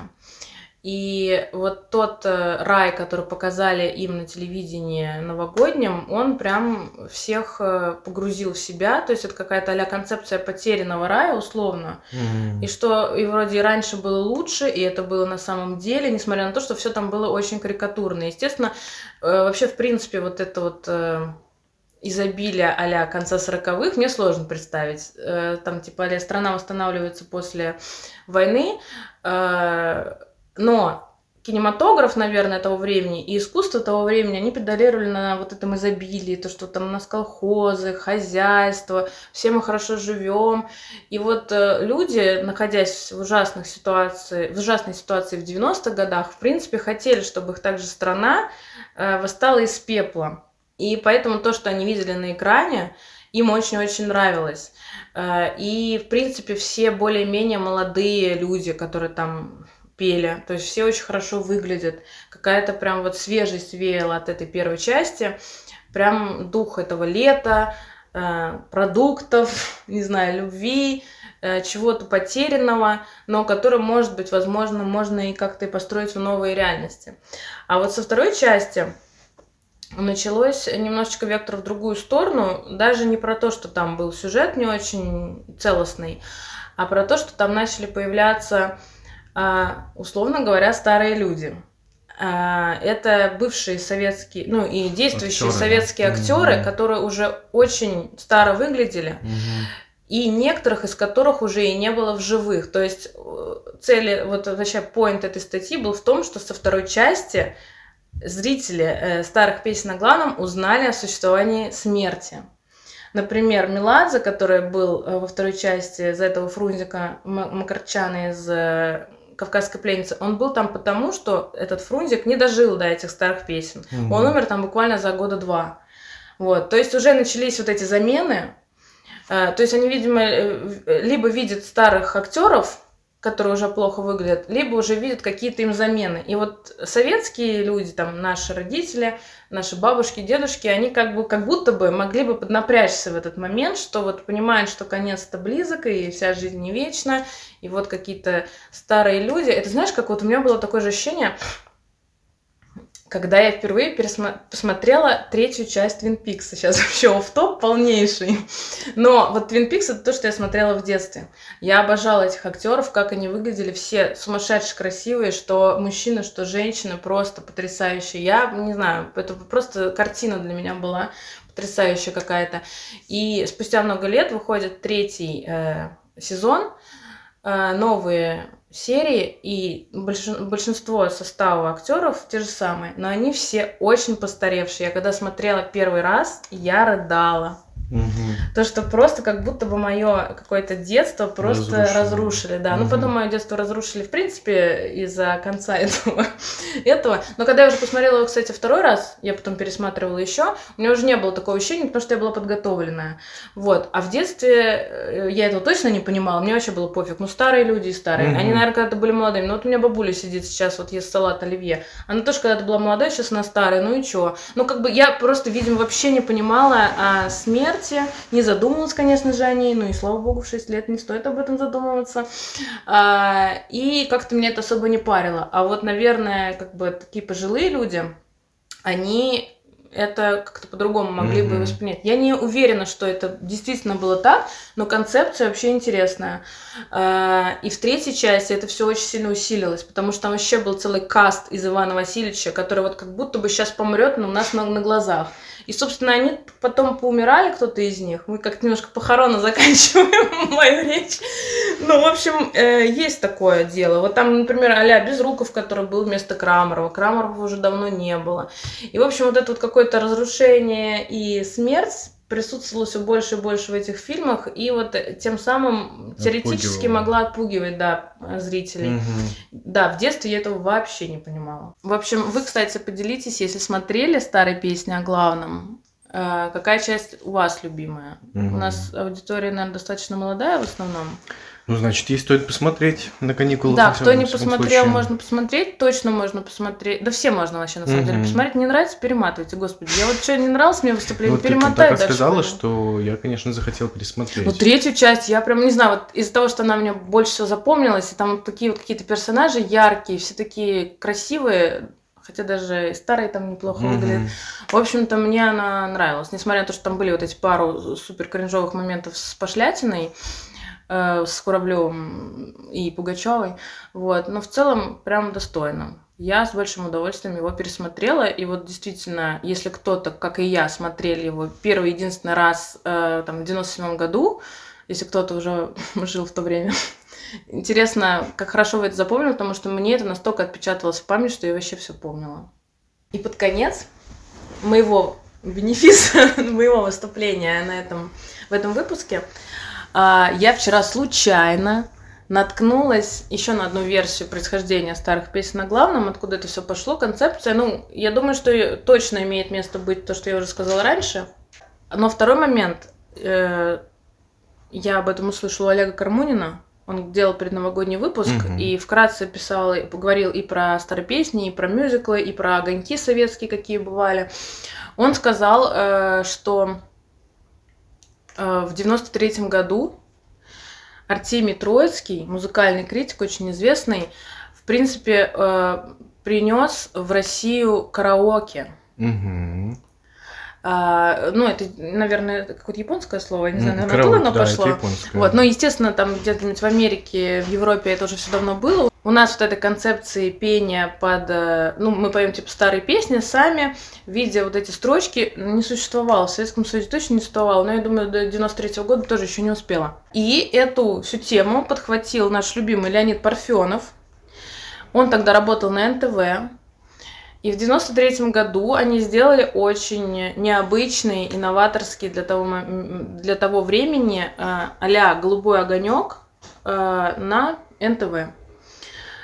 Назывался он «Нов- «Новогоднее караоке» на НТВ, 94 год, то есть его показали с 94 на 95 Я его, естественно, не видела. Я не знаю, было ли у нас, кстати, тогда НТВ, но мне было в любом случае 3 года, я бы ничего не поняла и не запомнила. Я первые песни о главном-то не помню. Вот. а смысл был э, этой передачи в следующем. Конферансье, ведущим всего шоу, был Парфенов. Это происходило все в каком-то зале, было куча людей, как голубой огонек, короче, вот стандартная там посадка, все сидят за столиками, но все такие, конечно, ну, может быть, потому что это не первый канал, а НТВ, и он такой был же необычным э, телеканалом. Все так выглядят по некоторые странно, короче, как-то какие-то разукрашенные, в общем, очень какая-то такая супер свободная атмосфера, вот прям с первых кадров. Я до- такая включила, такая, так, ну он идет типа час сорок, наверное. Говорю, надо посмотреть. Я вот вместо того, чтобы пересмотреть старые песни о главном один, которые я не нашла в Ютубе, решила посмотреть это. И, в общем, смысл был в том, что там пели песни, э, известные уже на тот момент, они могли быть старые, могли бы быть современными, но в основном пели песни не свои.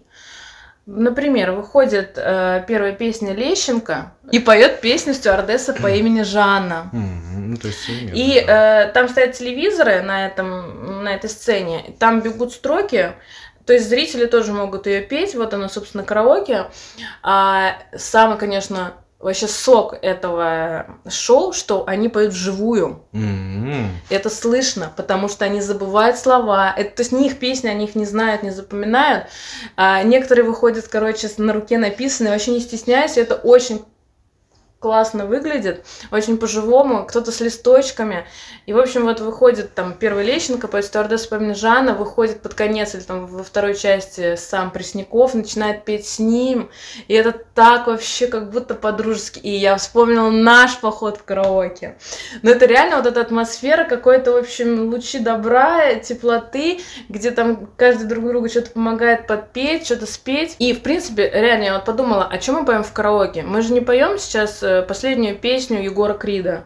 Или там, не знаю, Моргенштерна, мы не поем. не Как бы мы к ним Да, относились, да. хорошо или плохо, нормально или ненормально. Супер золотые хиты. Да, мы не ну, поем. там, Ой, да. В смысле, супер современные хиты мы не Да, поем. мы поем золотые, Золотые хит- хиты. хиты в основном. И вот она, эта, собственно, идея. Э, Во-первых, почему мы, кстати, поем старые песни? Потому что, наверное, их знает больше людей. И они как-то больше всех объединять, объединить могут, потому что кто-то где-то это слышал точно, кто-то может помнить только припев, но хотя бы припев споет, у кого-то какие-то воспоминания с этим могут быть связаны, э, кто-то вспоминает свое детство, вот мы скорее, наверное, наше детство будем вспоминать, если мы будем петь хиты каких-нибудь там 90-х, нулевых. Собственно, мы этот подкаст и записываем, наверное, потому что мы решили поностальгировать по нашему прошлому. И это все равно ну, запоминается, наверное, р- всяко разно запоминается, но мы стараемся запоминать что-то хорошее, чтобы вообще, в принципе, как-то жить эту жизнь э, более-менее здоровыми. А надо как-то, если копаться в себе, то ты обычно копаешься в чем-то каких-то хороших воспоминаниях. И вот мы поем эти старые песни, вспоминаем, как мы раньше их пели, или там слышали на первых альбомах, где мы в этот момент были. У меня очень часто так бывает, что у меня какая-нибудь песня соединена с каким-то местом, потому что я шла и слушала ее там, там на плеере на кассетном или уже на телефоне, ну, в общем, так вот по-разному. И это вот эта атмосфера какой-то супер доброты, это был пропитано вот это шоу э, «Новогодний караоке». Там было очень много песен, кстати, всего 24. Э, Я прям пару моментов, наверное, озвучу. Кто-то пел и свои песни сам. А, ну, некоторые прям вот начинали, типа, читали по бумажке там какой-нибудь Маликов, к нему подходил тот, кто поет на самом деле эту песню, и они вместе допевали. Свиридова, кстати, пела вместе с Зыкиной песню Зыкиной. Э, Потом перед Зыкиной встала на колено, но это было не как-то пошло, а прям вот как-то очень по-доброму. И они там все пообнимались и, короче, спели дальше. А, Эдуард Хиль читает рэп. Девочка в красном э, песне Богдана Титамира. При этом Богдан Титамир стоит на вертушках и, короче, делает там какой-то микс. А потом Богдан Титамир, там были пары, которые друг друга Мгм. пели, поет песню Эдуарда Хиля «Потолок Ого. ледяной» и сделал ее вообще какой-то супер электронно рейвовый сам музыку. Поет ужасно, на самом деле, там он, он просто, ну, голос на, на этой песне у него не очень. Но там какой-то рейв, короче, происходит, какие-то девки, короче, танцуют, короче, там как будто они в клубе, а это, блин, 94 год, только что три года назад был Советский Союз. А, что там, Арбакайте шепчет по бумажке песню Антонова, при этом говорит, как, как она много для него значит, эта песня, это песня моего детства. Потом Антонов в своей стилистике поет, а, что там, Плачет девушка в автомате, кстати, Осина. При этом Парфенов всю дорогу караоке называет караоке. Караоке, караоке. А это очень смешно. И он цитаты такие вставляет. Караоке – штука демократичная. Блин, ты понимаешь, она реально демократичная. Она вот, ну, просто вот народная какая-то. А, так, Свиридова, Троицкий поет очень черные. Какая-то красивая девушка поет Оренбургский платок. Не знаю, кто это, мне не удалось идентифицировать эту личность. При этом Парфенов перечисляет все советские регалии Зыкина. И так смешно звучит в в 94 году. Лауреат Ленинской премии «Голос СССР». И что-то там еще пятилетку сделала за три года. Ну, короче, вот эти какие-то штампованные очень это. И при этом стоит, говорит молодой Парфенов. В общем, очень смешно. А, Короче, Свиридова и Пьеха поет розовый фламинго. Причем начиная... А, Свиридова вживую поет просто бомбезно. У него прям вообще ничем не отличается от записи. Куда она делась? Где песни? Алена. Она очень классно поет живую, с ней пела Пьеха, потом был, кстати, какой-то попури из песни Пьеха, пела же сама Пьеха, это, кстати, можно и промотать. Ротару поет Лаванду, свою же песню, но к ней присоединяется под конец Киркоров. Киркоров еще супер молодой, не знаю, кстати, он тогда был уже с Пугачевой, 94 год. Ну и, в общем, короче, у него там притча, как у меня в 10 классе. Челка, три ошибки моей жизни. Челка, челка и челка. Три раза я ее себе отрезала зачем-то. Вот и Киркоров тогда сделал эту ошибку, а у него волосы примерно как мои, вот эти вьющиеся в разные стороны, живущие своей жизнью. Вот челка и лесенка. Вот этого, знаешь, когда это покороче, подлиннее, бедолага, на него смотреть больно. Мне кажется, он столько потратил времени на укладку, и вышел, у него все разлетелось просто мгновенно. Вот у него только бакенбарды остались на месте, у меня их вот не было в 10 классе еще. А, что еще? Мегаполис там поет песню Ландыша на немецком.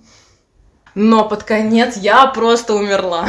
Я тебе скидывала это, ты не считал. Там Я была не считал, да. там была Лайма. А, Лайма вообще несколько раз выходила. Она выходила в начале, она пела песню с Сергеем Крыловым. Я помню это имя, я помню, как он выглядел, когда он вышел, такой очень большой, тучный Мгм. э, мужик. Он э, был певцом, бизнесменом, предпринимателем. Да, Короче, он больше похож на какого-то предпринимателя реально из 90-х. Они пели песню э, его. Девочка, а дева, дева, дева, дева, девочка моя, Мгм. та-та-та-та-та-та-та. Лайма Вайкуле там просто в таком костюме брючном. Супер стиль вообще просто. Она, конечно, вот я не могу. Прикольно. Я хочу отдельно петь дифирамбы Лаймы Вайкуля.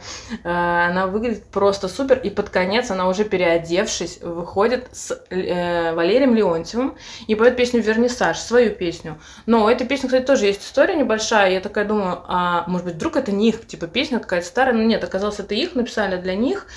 По голосам все для них разложили, специально под них писали. В 86 году они впервые это спели. Они там очень еще молодые, Лайма Вакуль с длинными волосами, Леонтьев не такой, как вот сейчас у нас на экране. Вот, а потом они, может быть, между ними прошла какая-то, короче, да, кошка, и они каждый стали по отдельности петь эту песню э, без партнера, Мгм. пели за два голоса. Э, Как в статье, которую я прочитала, написано, что они э, по-разному как-то посмотрели на эту песню и решили петь самостоятельно. Но Лайма при этом с этой песней, вот в единоличном ее выступлении, вышла в финал песни года какого-то года. Мгм. И вот их выступление в этом караоке, как говорит Парфенов, это возвращение к этой песне вдвоем. То есть с М, тех пор они опять ее вдвоем пели. Ну да. И они спели её там шикарно, выглядели оба шикарно, просто такие молодые. Вот реально, кстати, наверное, вос- как опять возвращаясь к смерти и старости, Мгм. вот здесь этой смерти и старости не было вообще, несмотря на то, что были какие-то старые советские певцы, но все так шикарно выглядели, такая прям вот... Ну, что-то, короче, вот, видимо, это время было такое, ладно, это еще была Москва, наверное, в остальной России было все похуже, но вот это было какое-то предощущение чего-то нового, что мы вот что-то старое в виде вот этого Советского Союза отбросили как балласт, а сейчас перед нами будет какая-то новая Россия будущего, и вот мы сейчас делаем такое классное шоу, которое действительно таким и оказалось, и вообще просто куражимся. Они там просто реально пили шампанское, болтали, и это было все не нафталиново, как во всех голубых огоньках, Мгм. которые до сих пор показывают по Да, первому, по да. второму каналу, где они такие типа с лыбами натянутыми, в общем, чем сказали, то они и говорят в ответ. Вот. Там прям вот очень все живое. И они шикарно спели песню «Вернисаж». Под конец они уходили в зал, уже ушли в толпу, берут э, бокалы шампанского, и Леонтьев целует Вайкуле в губы. Я просто выпала. Ну, не знаю, мне почему-то такое Да, впечатление. от него это ожидаемо вообще. Ну, может быть. Ну, не знаю. Ну, а она еще так засмущалась. Типа это было очень в моменте неожиданно и э, сильно как-то. Ну, как-то, да? короче, это было так и естественно, и неожиданно. Мгм. Короче, это было не наиграно. Вот в М, чем это. И вот они еще такие молодые, реально красивые, господи, им только и надо что и целоваться, реально. Мгм. И все, это была предпоследняя песня. Кстати, не знаю, почему они не закончили ей, потому что последняя песня была несчастный случай. Что-то поет, можно не смотреть, у меня написано, собственно, этот финал очень странный. Это было предтечей Да. старых песен. Ну, Типа- вот это прям хочется тоже теперь посмотреть. Ну, ты знаешь, я вот посмотрела вчера в таком восторге, и мне кажется, что это намного лучше, чем старые песни о главном. То есть все равно здесь какой-то... Ну, постанова. Да, постанова. Там. А там прям душевность. Мне захотелось там участвовать, чтобы мне вот было сейчас как... Это из-за караоке. Это из-за караоке. Я вот там спела все, во-первых, песни. Во-первых, я люблю караоке, как можете вы- догадаться. как выяснилось, Да, да, как выяснилось. А, Вот мне, я бы хотела сейчас, чтобы мне вот как мне есть 31, но можно 30. И пойти к ним туда, на эту тусовку, пить с ними шампанское, петь эти песни. В общем-то, на этой грустной, но такой ностальгической какой-то ноте мы закончим мы выступление в этом долгом эпизоде. Надеюсь, вам понравилось. Посмотрите то, что мы вам тут рассказали. Делитесь своими комментариями. Ну что, мы переходим ко второй части нашего балета. Да, ее буду вести я. Я, честно говоря, даже не знаю, что я теперь буду говорить после такого подробного Анализа. Вот, но тем не менее, я больше посмотрел уже э, мюзиклы нулевых, и нес- про несколько из них я хотел рассказать. Мюзиклы нулевых это уже больше как раз вот постанова-постанова, то есть там, Живого не очень много. там вообще ничего нет живого, и они, их можно разделить на две части. Это либо вот как э, те песни о главном, где нет сюжета, есть какие-то просто компиляции, Мгм. всего и засунутые вроде как в один сюжет, либо какая-то там повествовательная база. А, И, э, видимо, для того, чтобы их легче было воспринимать зрителю в новогоднюю ночь, а, они сделаны на самые-самые простые темы. То есть это сказки, Мгм. Золушка, Снежная королева, Вечера на хуторе М, Бледиканька. Вот это, да, вечера на хуторе, собственно, с этого там начиналось. Но я, кстати, сегодня не буду про них говорить, потому что лично мне они не очень нравятся. По моему мнению, наверное, вот вечера это такой прямо культовый как бы старт э, этих Я мюзиклов. просто очень люблю вечера на хуторе, просто сама по себе, да. И произведение. Я очень люблю фильм старый советский, очень Мгм. люблю мультик. И я вообще люблю Гоголя, поэтому я, наверное, его и посмотрела. В принципе, это, наверное, потом я уже мне, мне было неинтересно особо эти Мгм. мюзиклы, поэтому я их и не смотрела. Ну, а для меня мне вот не хватало там вот этого шоу, феерии, Мгм. праздника. То есть он все-таки такой более по произведению. Э, Я вот больше уже на следующие фильмы э, стал смотреть. И, конечно, для меня вот таким самым ярким, самым запоминающимся был э, мюзикл «Золушка». Понятно, что Ну, тоже, тоже Леонтьев. да, да, да, ну, в целом, актеры-то потом переходили из Ну этих да. мюзиклов в мюзиклы. То есть, ну, это тоже нормально, понятно, кого еще брать. Все, все, все медийные люди их вот и туда и засовывали. И единственная, там была абсолютно неизвестная актриса на роли Золушки, а, Маврина Юлия. Это была Золушка, и она там была одна не из звездного состава, ее там прямо взяли еще чуть ли не с училища, она э, мюзикл полностью снимался в Киеве, она туда приехала и была вообще поражена, что ее взяли, то есть там было огромное количество желающих, взяли ее. Вот, мы тоже в шоке. И это все период пошел русско-украинских э, мюзиклов, когда их э, вдвоем два канала снимали, и у себя каждый потом показывал. Мгм. Они единственные, я так понимаю, точно в России, насчет Украины не знаю, но в России они некоторых от артистов подрезали украинских и Все. М. Вот, но это об этом чуть попозже поговорим. Там в целом у меня такой один пример. И про эту Золушку, то есть вот здесь уже э, золотой состав, который и из вечеров появился, и вообще здесь королева мюзиклов Верка Сердючка. Мгм.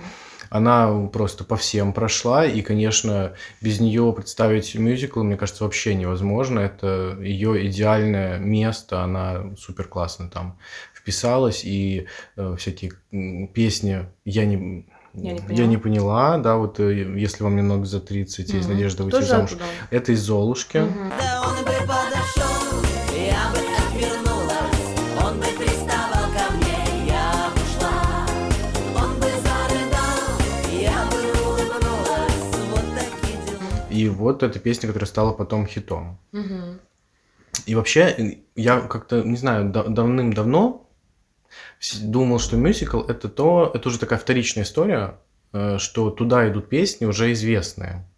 Ну, как это вот со старыми песнями Да, было. да, да, А да. здесь, кстати, да, здесь другая концепция. А здесь, здесь, новые песни писали. здесь писались все. все новые песни, и у, вот у этих э, фильмов выступали как бы такими э, флагманскими э, тексты и музыкописателями м, на либо это был Меладзе Константин, вот, например, э, Золушку он там написал почти всю, Мгм. либо э, Снежную королеву это Крутой писал. Мгм.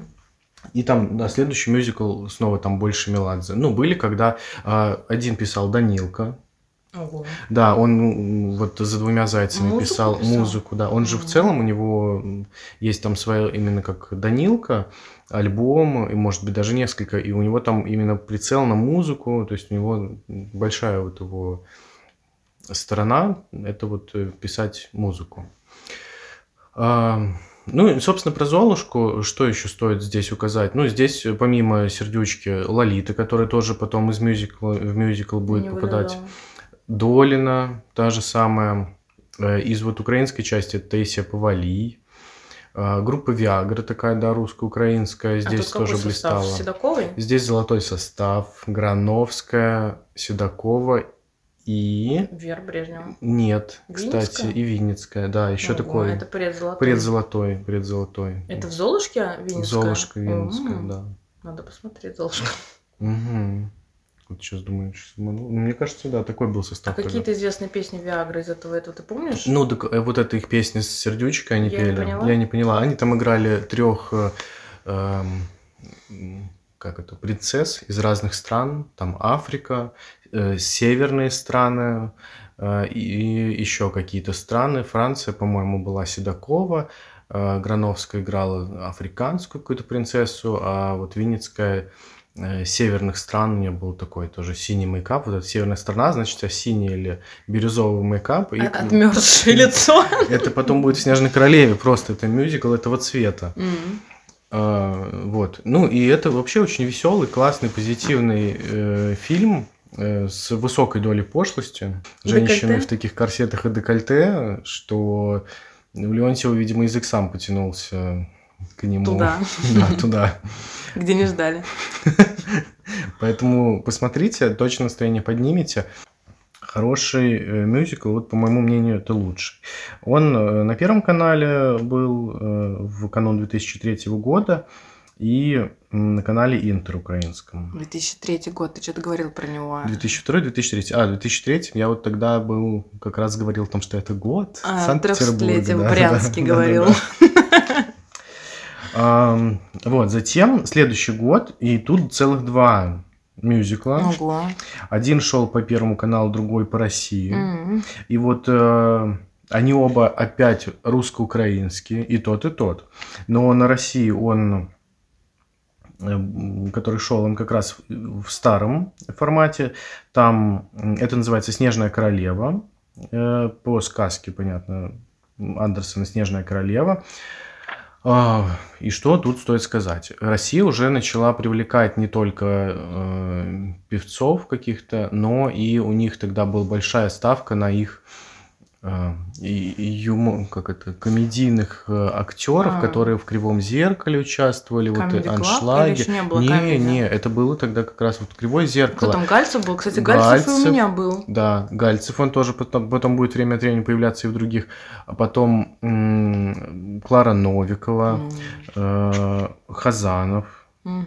Ну, это, Елена кстати, Воробей. Елена Воробей, кстати, Елена Воробей молодец, она там так, у нее классные такие номера. Ну, вообще, я думал, что, блин, как бы в какой-то момент, а вообще, будучи ребенком, я вообще смотрел эти программы, я очень их любил. Да, я тоже. Все эти э, Ну, новые русские, возьмите меня. новые русские бабки, да. вот это вот все. Там есть тоже моменты, про которые хочется сказать, это роскошно, это классно, а про какие-то хочется сказать, блин, ну это кринж. В «Спящей королеве». В спящей, Именно. э, в снежной королеве, Ой, да. да. «Спящая королева». Да, И Снежная красавица. И самое главный кринж для меня, вот ты, э, Кристина Арбакайте, так говорила до этого, ну, мне показалось, она тебе очень понравилась, так хорошо. Это нам не сейчас понравилось. А. В детстве мы с тобой это, кстати, обсуждали. Ну, э, ты сейчас тоже о ней так хорошо отзывалась. Ну, сейчас она мне нравится, я сейчас смотрю на нее молодую. Да, и- ну, сейчас я не знаю про нее сейчас. А вот на нее молодую, как бы, э, мне она нравится, как она выглядит. И, в принципе, мне кажется, она все-таки отделилась от э, образа своей такой мастодонской мамы, которую Мгм. я тоже очень люблю, больше намного, чем Кристина Арбакайте. Вот, но почему-то в детстве я вот жила с этой мыслью, не, не своей собственной, а вот, мне кажется, от кого-то из э, родственников, бабушки или родителей, не знаю, что вот она вообще не талантливая, вот э, она, конечно, и до Пугачевой там как до, до Луны, и вообще она не очень выглядит, и вот это на меня очень сильно влияло, я действительно думала, что она какая-то, ну, неказистая. Блин, да не, она офигенная, мне кажется, выглядит, такая вообще точеная. Ну вот а я вот в этом мюзикле с тобой поспорю. Во всяком случае, Спящая то- красавица. Не, у нее, кстати, извини, что я тебя перебью, Ага. у нее действительно не очень хороший голос, у нее нету голоса. Но тут даже не в голосе, тут достаточно много текстовой части, и подбор роли, ее определили на роль Герды. Мгм. Да, я даже что-то помню такое. Ой, ну come on.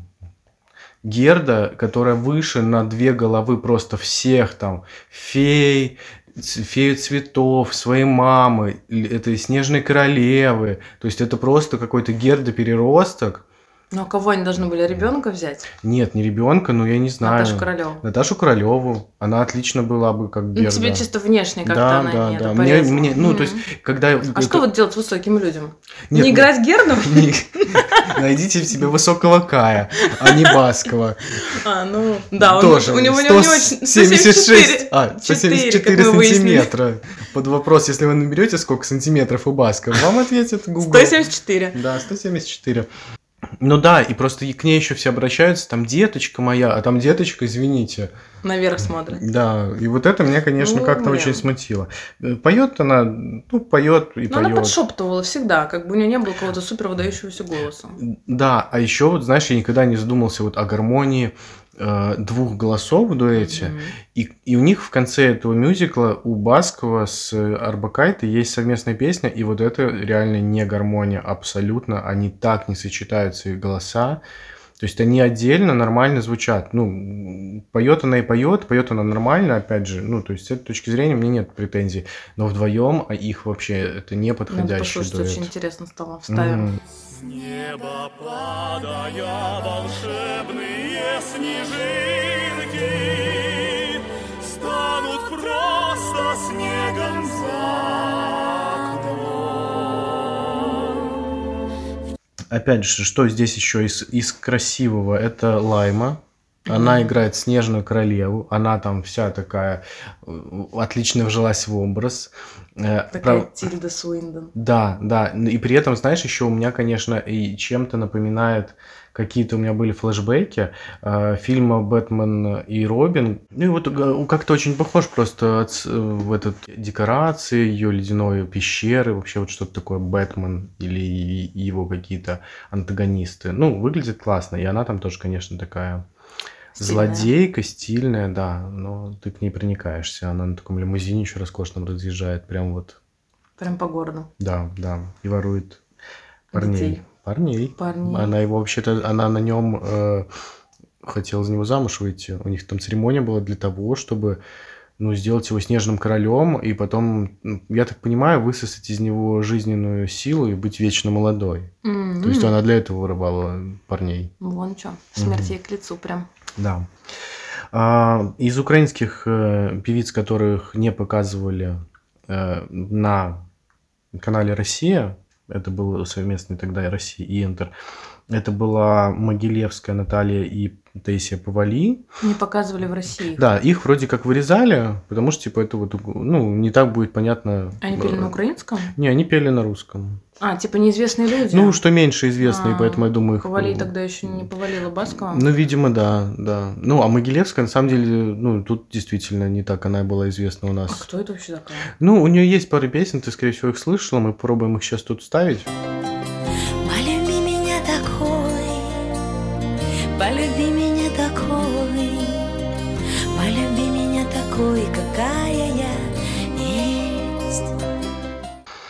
А, Ротару здесь тоже есть, она там играет фею цветов.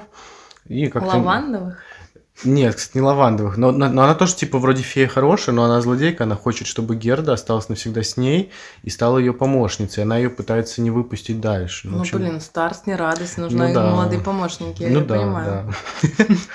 Вот, ну а теперь, вот, Маша, тебе не понравится, что я скажу, потому что там была Ветлицкая, твоя любимая. Да не любимая она моя, мне просто непонятно, почему ты ее так не любишь. Ну вот, э, тут она себя тоже... Во-первых, у нее была роль такой Ты просто не любишь неработоспособных людей. Да, да, философия Ветлицкой. Я ничего не буду делать, работать, мне просто подфартит, и, все придет само. И ей подфартило. Один раз в жизни подфартило. Потом, Да заметьте, ладно, она их- пыталась выйти в начале 2020 года на рынок. Я вернусь, я вернусь, выпустила одну песню, потом ей, видимо, стало лень. Да нет, пандемия началась. Это раз. Во-вторых, я думаю, что ничего у нее там плохого не стало. У нее есть дру- другие источники дохода. Ну ладно, хорошо. Ну, в общем, в этом мюзикле она играла взбалмошную принцессу. Просто она разговаривает одним голосом, таким, типа, не знаю, может, это, Низким? конечно, специально. Ну, и когда начинается фонограмма, когда она поет, это просто, знаешь, вот ее автотю... заавтотюнили, и поэтому я вообще не верю ни грамма. То есть у других артистов, они как говорят, тем же голосом и поют. А у нее прям Это ты- разница дикая. Это ты сейчас наслушался «Хочу к Меладзе», где Терлецкая всех за... на в автотюне поймала. И сейчас ты сам такой услышал. Я тебе вот клянусь, что это просто прямо резануло слух. Ну, может быть, мне надо Что- посмотреть, я не знаю. Что у всех остальных, ну, они там ля-ля-ля, и потом ла-ла-ла-ла-ла. И так же поют, как и говорят, ну, там нету разницы гигантской. А она там чуть ли не хрипит такая, сипит. А потом, как начинает петь таким звонким голоском. Да, и я такой, я тебе не верю. Не знаю, и знающие люди, разбирающиеся в вокале, это не я. Говорят, что Ветлицкая норм поет. Ну, хра- Может ну, быть, пела, не знаю. Может, она, конечно, про- про- пропела свой голос. Не, не отрицаю. Да. Ну, может быть, да. В общем, это плюс. Я реально к Ветлицкой как-то у меня вот такое есть отношение немного с предубеждением. Так это называется. Э, Но отдельно я хочу отметить, кстати, вот как раз э, дуэт Хазанова и Новиковой. Ого. Клары, да. Неожиданно. Неожиданно, ну, а, они там достаточно так смешные и поют песню, музыку, которую писал крутой, а текст писал Доминик Джокер. О,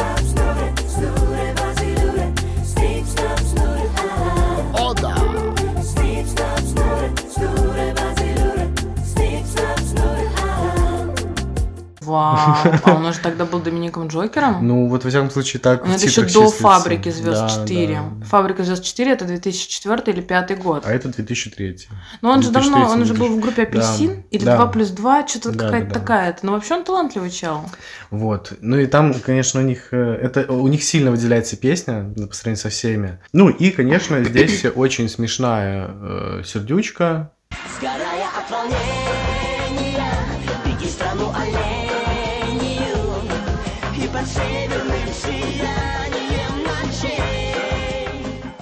И вот мне особенно хочется, наверное, на это обратить внимание, что именно э, понятно, что в титрах будет числиться Данилка, но вот э, актер, актриса, которая играла в этих мюзиклах, я бы, конечно, хотел называть Сердючка. То есть там такая двойная игра. Вот это у него раздвоение настоящее. Да, это действительно так. И в одном из следующих мюзиклов это будет э, прямо Обыгрываться. обыгран- обыгрывается. Что-то, Да. мне кажется, я помню, что он там был и собой, и не И собой. с собой, не собой. Это вот, кстати, вообще супер тогда был вау, как это еще сделали физи... ну, эффекты эти. Да, ну, а здесь, собственно, это, наверное, основные моменты, которые я хотел рассказать. Следующий мюзикл, э, тоже 2003 год, как я сказал, там было два, и один шел на первом, и он тоже чуть ли там не снят и не написан в Украине по сценарию пьесы Михаила Старицкого с двумя зайцами. Мгм. И вот это как раз уже сильно отличается, потому что здесь более серьезная пьеса. То есть ее на самом деле вот так ее перескажу, наверное, она будет очень скучно звучать, но когда ты смотришь, это реально смешно. Здесь тоже звезды Сердючка и Пугачева и Галкин. Мгм. Новая пара на Новая проекте. пара. И вот это как раз момент, когда между ними 2003-2004 года только там выстраивались отношения, и вот поэтому особенно символично, что они в этом клипе играют э, ну, таких э, пару, да. Там сюжет в том, что э, Галкин, он парикмахер, какой-то провинциальный город, там очень сильно высмеивается такое вот мещанство. Да, и Галкин, он э, вот приехал э, такой покоритель э, всего, в какой-то небольшой городок, и там работает э, у, у директора рынка э, взял денег в долг, открыл свой этот салон, все деньги продул, салон не приносит э, прибыль, и его этот директор рынка, ну все, тебе сейчас будешь отрабатывать целый год мести рынок мой. Тот, естественно, не хочет, и он придумывает схему, что он женится на богатой наследнице. Богатая наследница – это Алла Пугачева.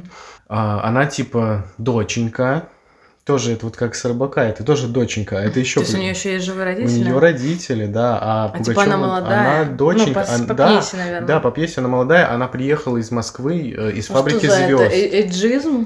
Да, я вообще плохой человек. Он ее там вся, всячески обхаживает, ну и достигает своей цели, и ее покоряет, и у них там много всяких комичных историй, как он идет свататься к родителям. И там, кстати, мало песен, то есть там вот если в других мюзиклах там просто песня, чуть-чуть текста песни, чуть-чуть текста песня, то здесь м, ну, мало песен, больше как раз фильма, э, где-то минуте на 15 только начинается вообще хоть какая-то вот такая песенная часть. А, И параллельно еще он э, действительно влюбляется в другую девушку, которая красавица, такая скромная. У нее мама сердючка. А кто играет девушку? Неизвестно, кто там. Да, девушку, кстати, играет не, неизвестная, не актриса, и там вообще у них половина это актерский состав такой вот прям классический, который мы не знаем широко, а половина это актеры. Вот девушку как раз, да, играет кто-то из не очень известных. И у нее, у этой девушки мама сердючка, и э, там уже она лоббирует, чтобы он э, взял в жены вот и свою дочку, Мгм. потому что думает, что он богатый бизнесмен. В общем, там такая Напускал пыли в глаза. вот комедия положений. Мгм. И все это в конце тоже выясняется, когда уже в ЗАГСе они там приходят, и появляется сердючка, вот эта сцена в ЗАГСе, разоблачение, но это все равно все очень смешно. А сама пьеса тоже смешная? Или Да, это- нет, пьеса смешная, А. просто она гораздо серьезнее, чем детская сказка. А, То есть вот в этом смысле уже Мгм. немножко надо ее... Ну, детскую сказку ты там уже все абсолютно знаешь, уверен, ты можешь не смотреть, и ты в любой момент поймешь, где ты в сюжете Мгм. находишься. А здесь чуть-чуть надо быть все-таки находиться в сюжете. Ой, э, по поводу песен, здесь тоже есть... э, вот для этого мюзикла уже писал песни в основном Данилка э, и музыку.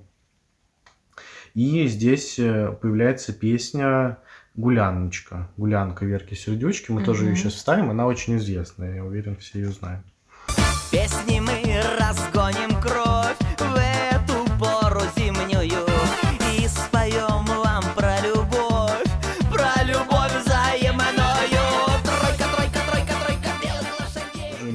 Мюзикл, который мне больше понравился э, остальных, ну, после «Золушки», потому что «Золушка», она, ну, супер просто какая-то каноничная. Больше, чем «Снежная королева». Больше, чем? «Снежная королева», потому что «Снежная королева», ну, вот ее хочется подмотать в каком-то месте.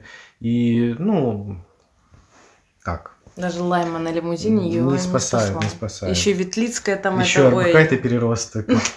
Жуть. Блин, реально захейтит. Может, хоть подписчиков прибавить. Следующий мюзикл, который я посмотрел, это первый скорый, потому что нам прям посоветовали о нем его, на него взглянуть и посмотреть. И вот это как раз уже такое ассорти из номеров, то есть там есть сюжет, но он очень слабый, и он можно вообще, бы, чтобы его не было, по сути, там просто много номеров, они красивые, там есть э, очень красивое выступление глюкоза с песней Юра. Юра какой?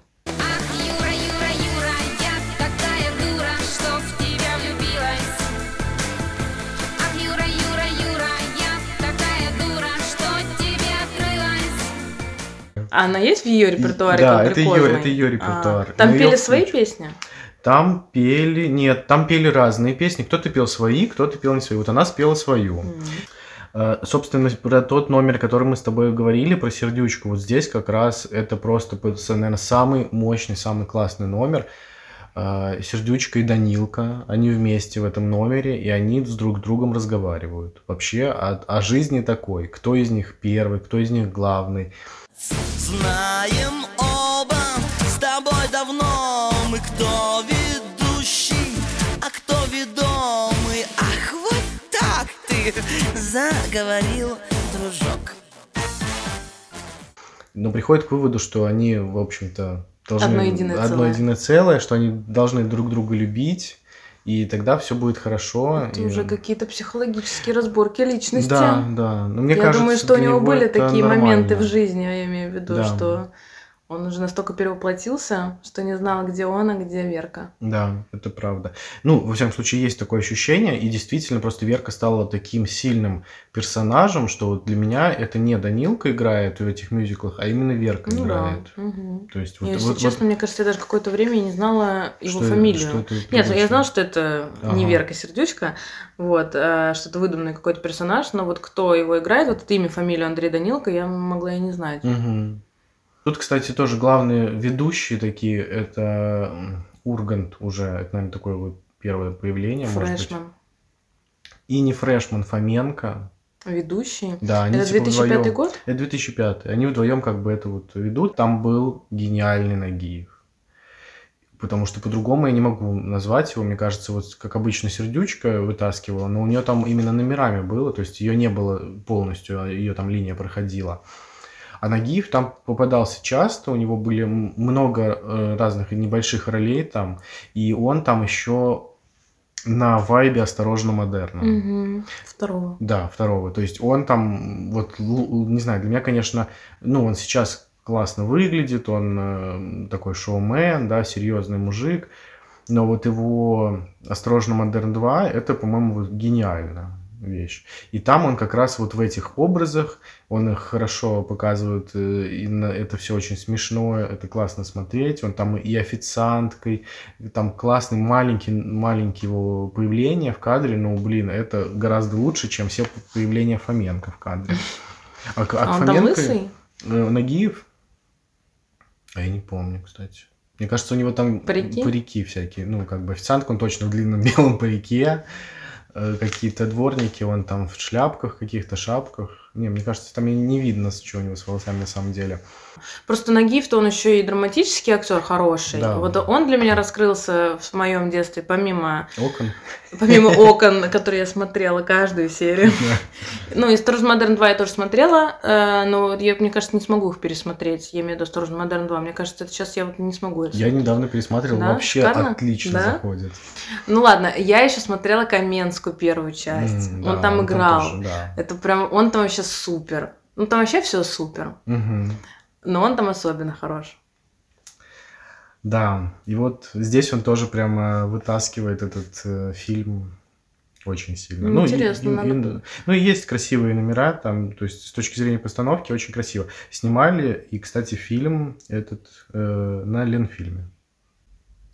Сейчас там какой-то еще, правда, мюзикл снимали тоже. э, в Лен, Ленэкспо даже выстраивали декорации. Это где А, Ленэкспо? Это На раньше выезде? был... Нет, это сейчас вот в Петербурге есть экспофорум, а раньше Да. его не было, а был в Гавани, М. э, вот выставочный центр А, все, я поняла это здание. Да, сейчас Мгм. там все снесли и строят жилые кварталы.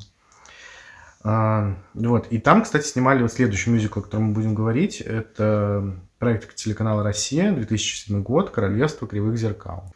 А, «Королевство кривых зеркал» 2007 года, 2008 год был показан на телеканале «Россия». 2008 это мы уже взрослые были. Седьмой, восьмой, да. Ну, я его поэтому и не смотрел. Я его посмотрел первый раз сейчас. Сейчас. Там какая сю- сюжетная история? Там есть две девочки, сестры Толмачева. Сестры Толмачевы выиграли в 2006 году детское Евровидение. Мгм, Что я помню, А в фамилия. 2014 они поехали на взрослое. Shine into my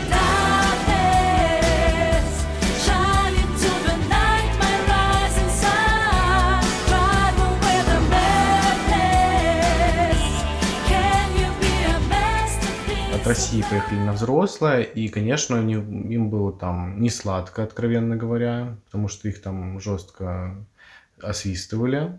Вот. Победила на том Евровидении Кончита Вурст.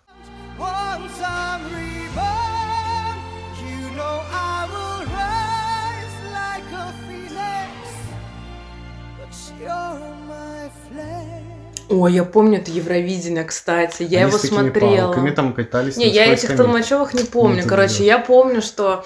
В общем, 2014 год был? 14, да. Короче, помню, сижу я дома, буду смотреть Евровидение, дома никого нет. Мне кажется, у меня родители тогда жили на даче, что ли, или я с ними уже не жила, не знаю, как- что-то давно это было как-то. Я уснула крепким сном под это Евровидение просто, в кресле причем, просто как алкоголик какой-то. Но я ничего не пила. Просто вот дремала, короче, и тут начинает петь Кончита Вурст. Я просыпаюсь, Как Феникс. как феникс.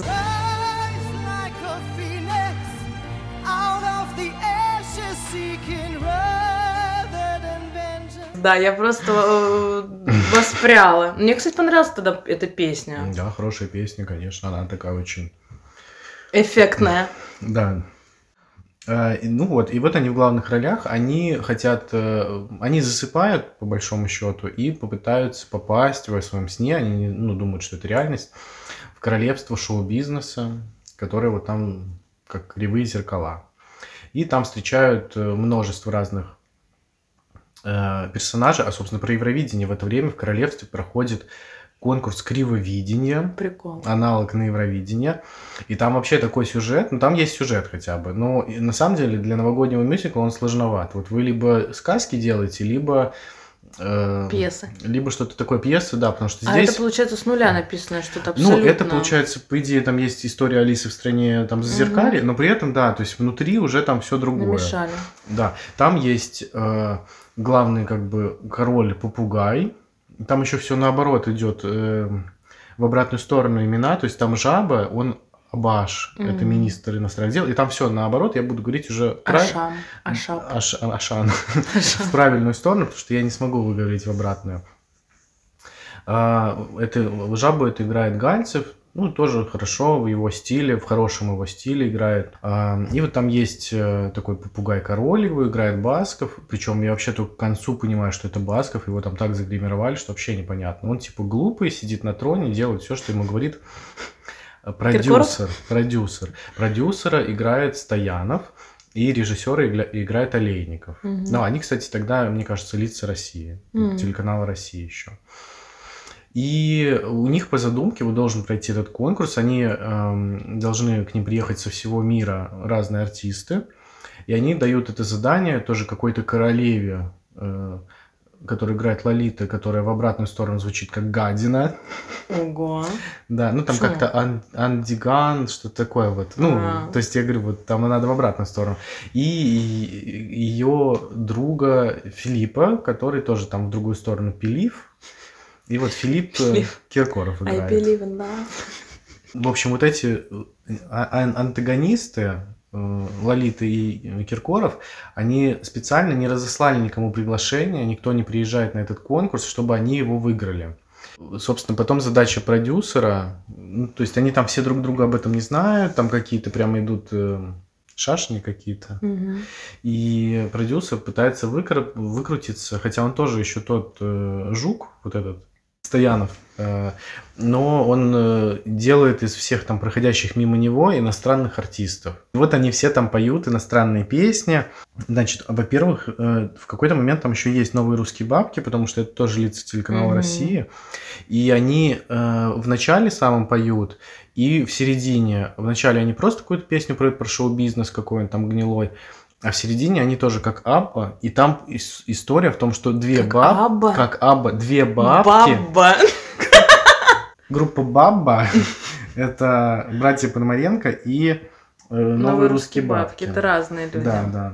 И что еще из номеров здесь? Кто есть? А, ну, вообще тут есть Винокур. Он представляет Африку. И сегодня бы это не прошло, потому что он измазан черной краской, и это все его представление Африки. Как и Леонтьев, который измазан Золушке. краски в Золушке. Да, Да, да. Blackface вообще полнейший. М. Вот, из, из того, о чем ты говорила, что вот есть э, те, кто были очень красивые. Это номер Димы Билана. Ого, там уже Дима Билан. Там уже есть Дима Билан, но это восьмой год, как раз он сейчас поедет на Евровидение Мгм. и выиграет его. Cause I get something to believe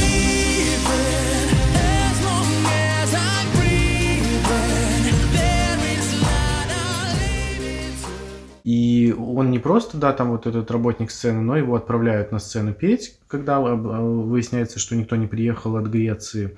Он поет в каком-то балахоне вот этом белом. Они там, да, там целый сюжет, он со своими друзьями, античность, он со своими друзьями, все нереально красивые.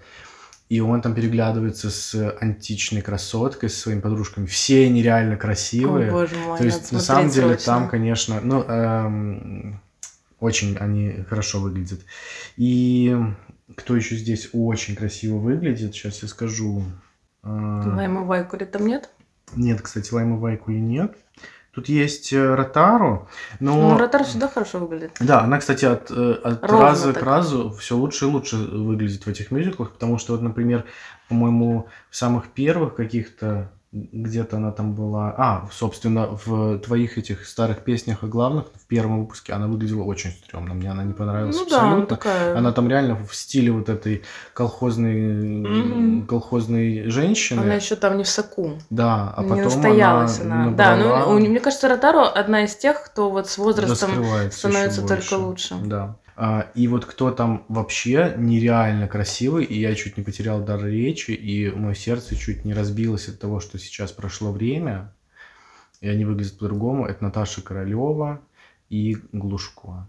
Мгм. Ну, блин, я Пипец. Наташу Королеву как-то вообще никогда не воспринимала внешне. Но там они настолько классно выглядят, они там такие молодые, красивые, и, и смотря на Глушко, понимаешь, Наташу Королеву, почему она наконец-то ушла от Николаева. А потому что Глушко типа супер секс. Он еще реально молодой, он такой. э, Он, он еще. Сережа Глушко, как моя бабуля вот говорила. Я понимаю, почему твоя Бабуля моя обожала Сережу Глушко. Я даже не знала, кто такой Сережа Да. Глушко. Точнее, не знала, что Тарзан и Сережа Глушко это один и тот же человек, если бы не моя бабуля. Знала, кого выбрать. Да, он выглядит потрясающе. И вот надо сказать, что э, их сын, конечно, вот он э, тоже сейчас Архип. такой архип, да, он выглядит, э, ну, очень классно такой. ну, Если они там будут и заниматься его продвижением, я думаю, что там тоже можно сделать классную Он звезду. взро- мне кажется, пора. Мне кажется, Ну, вообще взрослый. сильно пора, ему уже там за 20. Э, Что еще из интересного? Киркоров э, поет Хаву Нагилу. Так, чтобы, ну, просто к сведению. Он э, Просто. певец скажем. от Израиля. И, а, и классный номер у Елены Воробей. Тоже вот это как раз к тому, что ее как представителя тел- телеканала позвали. И она поет песню, она от Германии, она такая буфетчица. И поет песню... Да, поет песню «Казачок». М. И тоже очень классный номер, очень такой динамичный, э, хороший. Мне очень стало интересно, я прям хочу посмотреть этот мюзикл больше, чем все. Вот этот? Мгм. Ну, он очень яркий. Он очень яркий, такой прямо вот кислотные краски, но нормально, в целом хорошо смотрится. И в конце появляется Алла Пугачева в образе такой феи, в титрах Примадонна она числится. Вообще ни о чем. Ого. Очень скучно, она там просто сидит, поет какую-то проходную песню про снег или про зиму, эти, ну, что все закончилось хорошо, что всех вы на чистую воду выявили, эти сестры. Ну, в общем, не знаю, Ну, очень, очень, да, то есть тут, конечно, супер Э, Классная Лолита, как всегда. Она играет опять, как, как всегда, в мюзиклах такую э, злую, злого Злыдню. героя, злыдню. Вот. И ей это идет, она там, как обычно, в своем роскошном декольте. Вот это все как надо. В целом, наверное, это все. А, блин, еще я знаешь, что хотел сказать? Про первый скорый. Там еще он чем похож на... Ну, видно, что это тот же человек, который и старые песни о главном делал, потому что там очень много актеров советских, которые уже выглядят Не очень. не очень, и это тоже сразу сильно бросается в глаза. Вот я смотрел, и это прямо, да. Там есть, э, правда, относительно смешной номер из э, фильма «Любовь и голуби» Гурченко и вот этот... Михаил, Михайлов, по-моему, фамилия. Где они танцуют? Нет, ну, ну, в целом, да, вот э, он как бы к ней подходит, она сидит на скамейке, и, ну, и там смешно, он э, как бы ее узнает, она его сперва не узнает, и он там Мгм. с ней подкатывает, он говорит, ох, у меня столько мужчин, вы что, я не одна. И он ей каждый раз говорит, ну, типа, удачи вам в личной жизни. Она говорит, у меня столько мужчин, столько мужчин. В конце выясняется, что у нее там, конечно, нет никаких мужчин, уже возраст. Ну и вот эта вот часть, она, она, Грустная. она бьет по какой-то грустной, да, вот этой ностальгии, и туда не хочется бить, не надо. Давайте Это вот будем- во второй части, я не помню, я сказала или нет, мне кажется, нет, когда Шурик и Варлей встретились, типа как бывшие э, как бы участники фильма «Кавказская пленница», как будто они встретились на лестнице, и как будто бы Шурик узнал э, Варлей, а она его вроде как будто и да, и нет, и они так переглянулись и пошли дальше, и тут такая Варлей, Шурик, и он такой оборачивается, а там выходит собачка и бежит к Варлей. То есть Варлей назвала собачку именем Шурик. Тоже Ой, как- как- мурашки прям пошли да, тоже сейчас. какое-то немножко типа насмехательство, как будто бы Да. это. И вот они уже и старые такие, и не вместе, и еще и не узнают друг друга. И вот и вообще собаку вообще назвали Шуриком. Да, вот есть какая-то грусть Какая-то... по, по-старому. Да, да, да. Но Ну, возможно, это вот так вот бьет из-за того, что они в том же самом амплуа. Да. То есть, если бы они играли какие-то другие роли, просто там, не знаю, э, Демьяненко, который играл Шурика, играет просто кого-то там вот ну, в этих старых песнях о главном. Но это так не работает, это вот та- это задумка вся в этом. Вот. А так как они играют тех же самых актеров, тех же самых персонажей, точнее, которые были молодыми, да, действительно, наверное, это бьет. Но вот видишь, у меня это про- не просвечивалось, когда я сама смотрела это, как бы мне было очень А, нормально. Но у меня вот аналогия с Твин Пиксом, как я уже сказала. Конечно, я тоже советую посмотреть. Э, Это создает, безусловно, новогоднюю атмосферу. И это позволяет, да, немножко заглянуть в то э, время, когда э, вся жизнь еще была впереди. Не такой сложный. Да, и ты по-другому, по-другому. Ну и мы были вообще не взрослыми, Да, не да, сами чего-то решали, и все было как-то так легко, хотя нам, наверное, в тот момент казалось, Да. что все сложно, и мир рушится, особенно если мы были подростками. Вот. Но про мюзиклы, и вот что, вот были старые песни о главном, потом была вот эта эпоха мюзиклов, потом были вот эти вот какие-то э, вечера на первом, которые я вообще не смотрела. Потом Очень появилось долго. большое количество, да, вот этих опять голубых огоньков. Таких просто. Класс- около относительно голуб- относительно классических. классических, да. Но несмотря на то, что это сейчас уже не входит в зону нашего подкаста, я хочу Мгм. сказать, что с 2020 года, конечно, Да. это все быстро закончилось, к сожалению. Да, В 2020 и 2021 году, 2020, произошло полностью перерождение шикарнейших предновогодних и новогодних мюзиклов под названием «Чао Венти Венти» и «Венти Венти Уно». Мгм. Вот, это было, конечно, просто потрясающе. Это, потрясающее про... шоу. Я смотрела с раскрытыми глазами, открытым ртом, переслушивала потом песни. Поэтому, если вам не хочется, конечно, нырять так далеко и глубоко э, в 90-е и нулевые, потому что Будьте не всегда... мелководье. Да, будьте недалеко. Э, Не всегда легко смотреть вот э, реально эти старые выпуски, Мгм. какие-то вот моменты с этими какими-то приставаниями, не знаю, Ну странными да, да. штуками, какими-то как блэкфейсами, которые когда-то были смешными, как будто бы. Э, Сейчас смотрится очень странно, но в целом вообще можно и посмотреть. Много Сделать хороших это скидку, моментов, да. да, есть хорошие песни все-таки, есть какое-то новогоднее настроение, опять-таки вспомнить себя в этом возрасте маленьком, когда вы это смотрели, или, может быть, у вас еще и не было совсем, А, посмотреть, какой был телевизор, и телевидение вот в эти года, все-таки отличается от сегодняшнего. Ну, а если не хотите нырять, посмотрите «Чао» Да. 20, 21, 20, 20.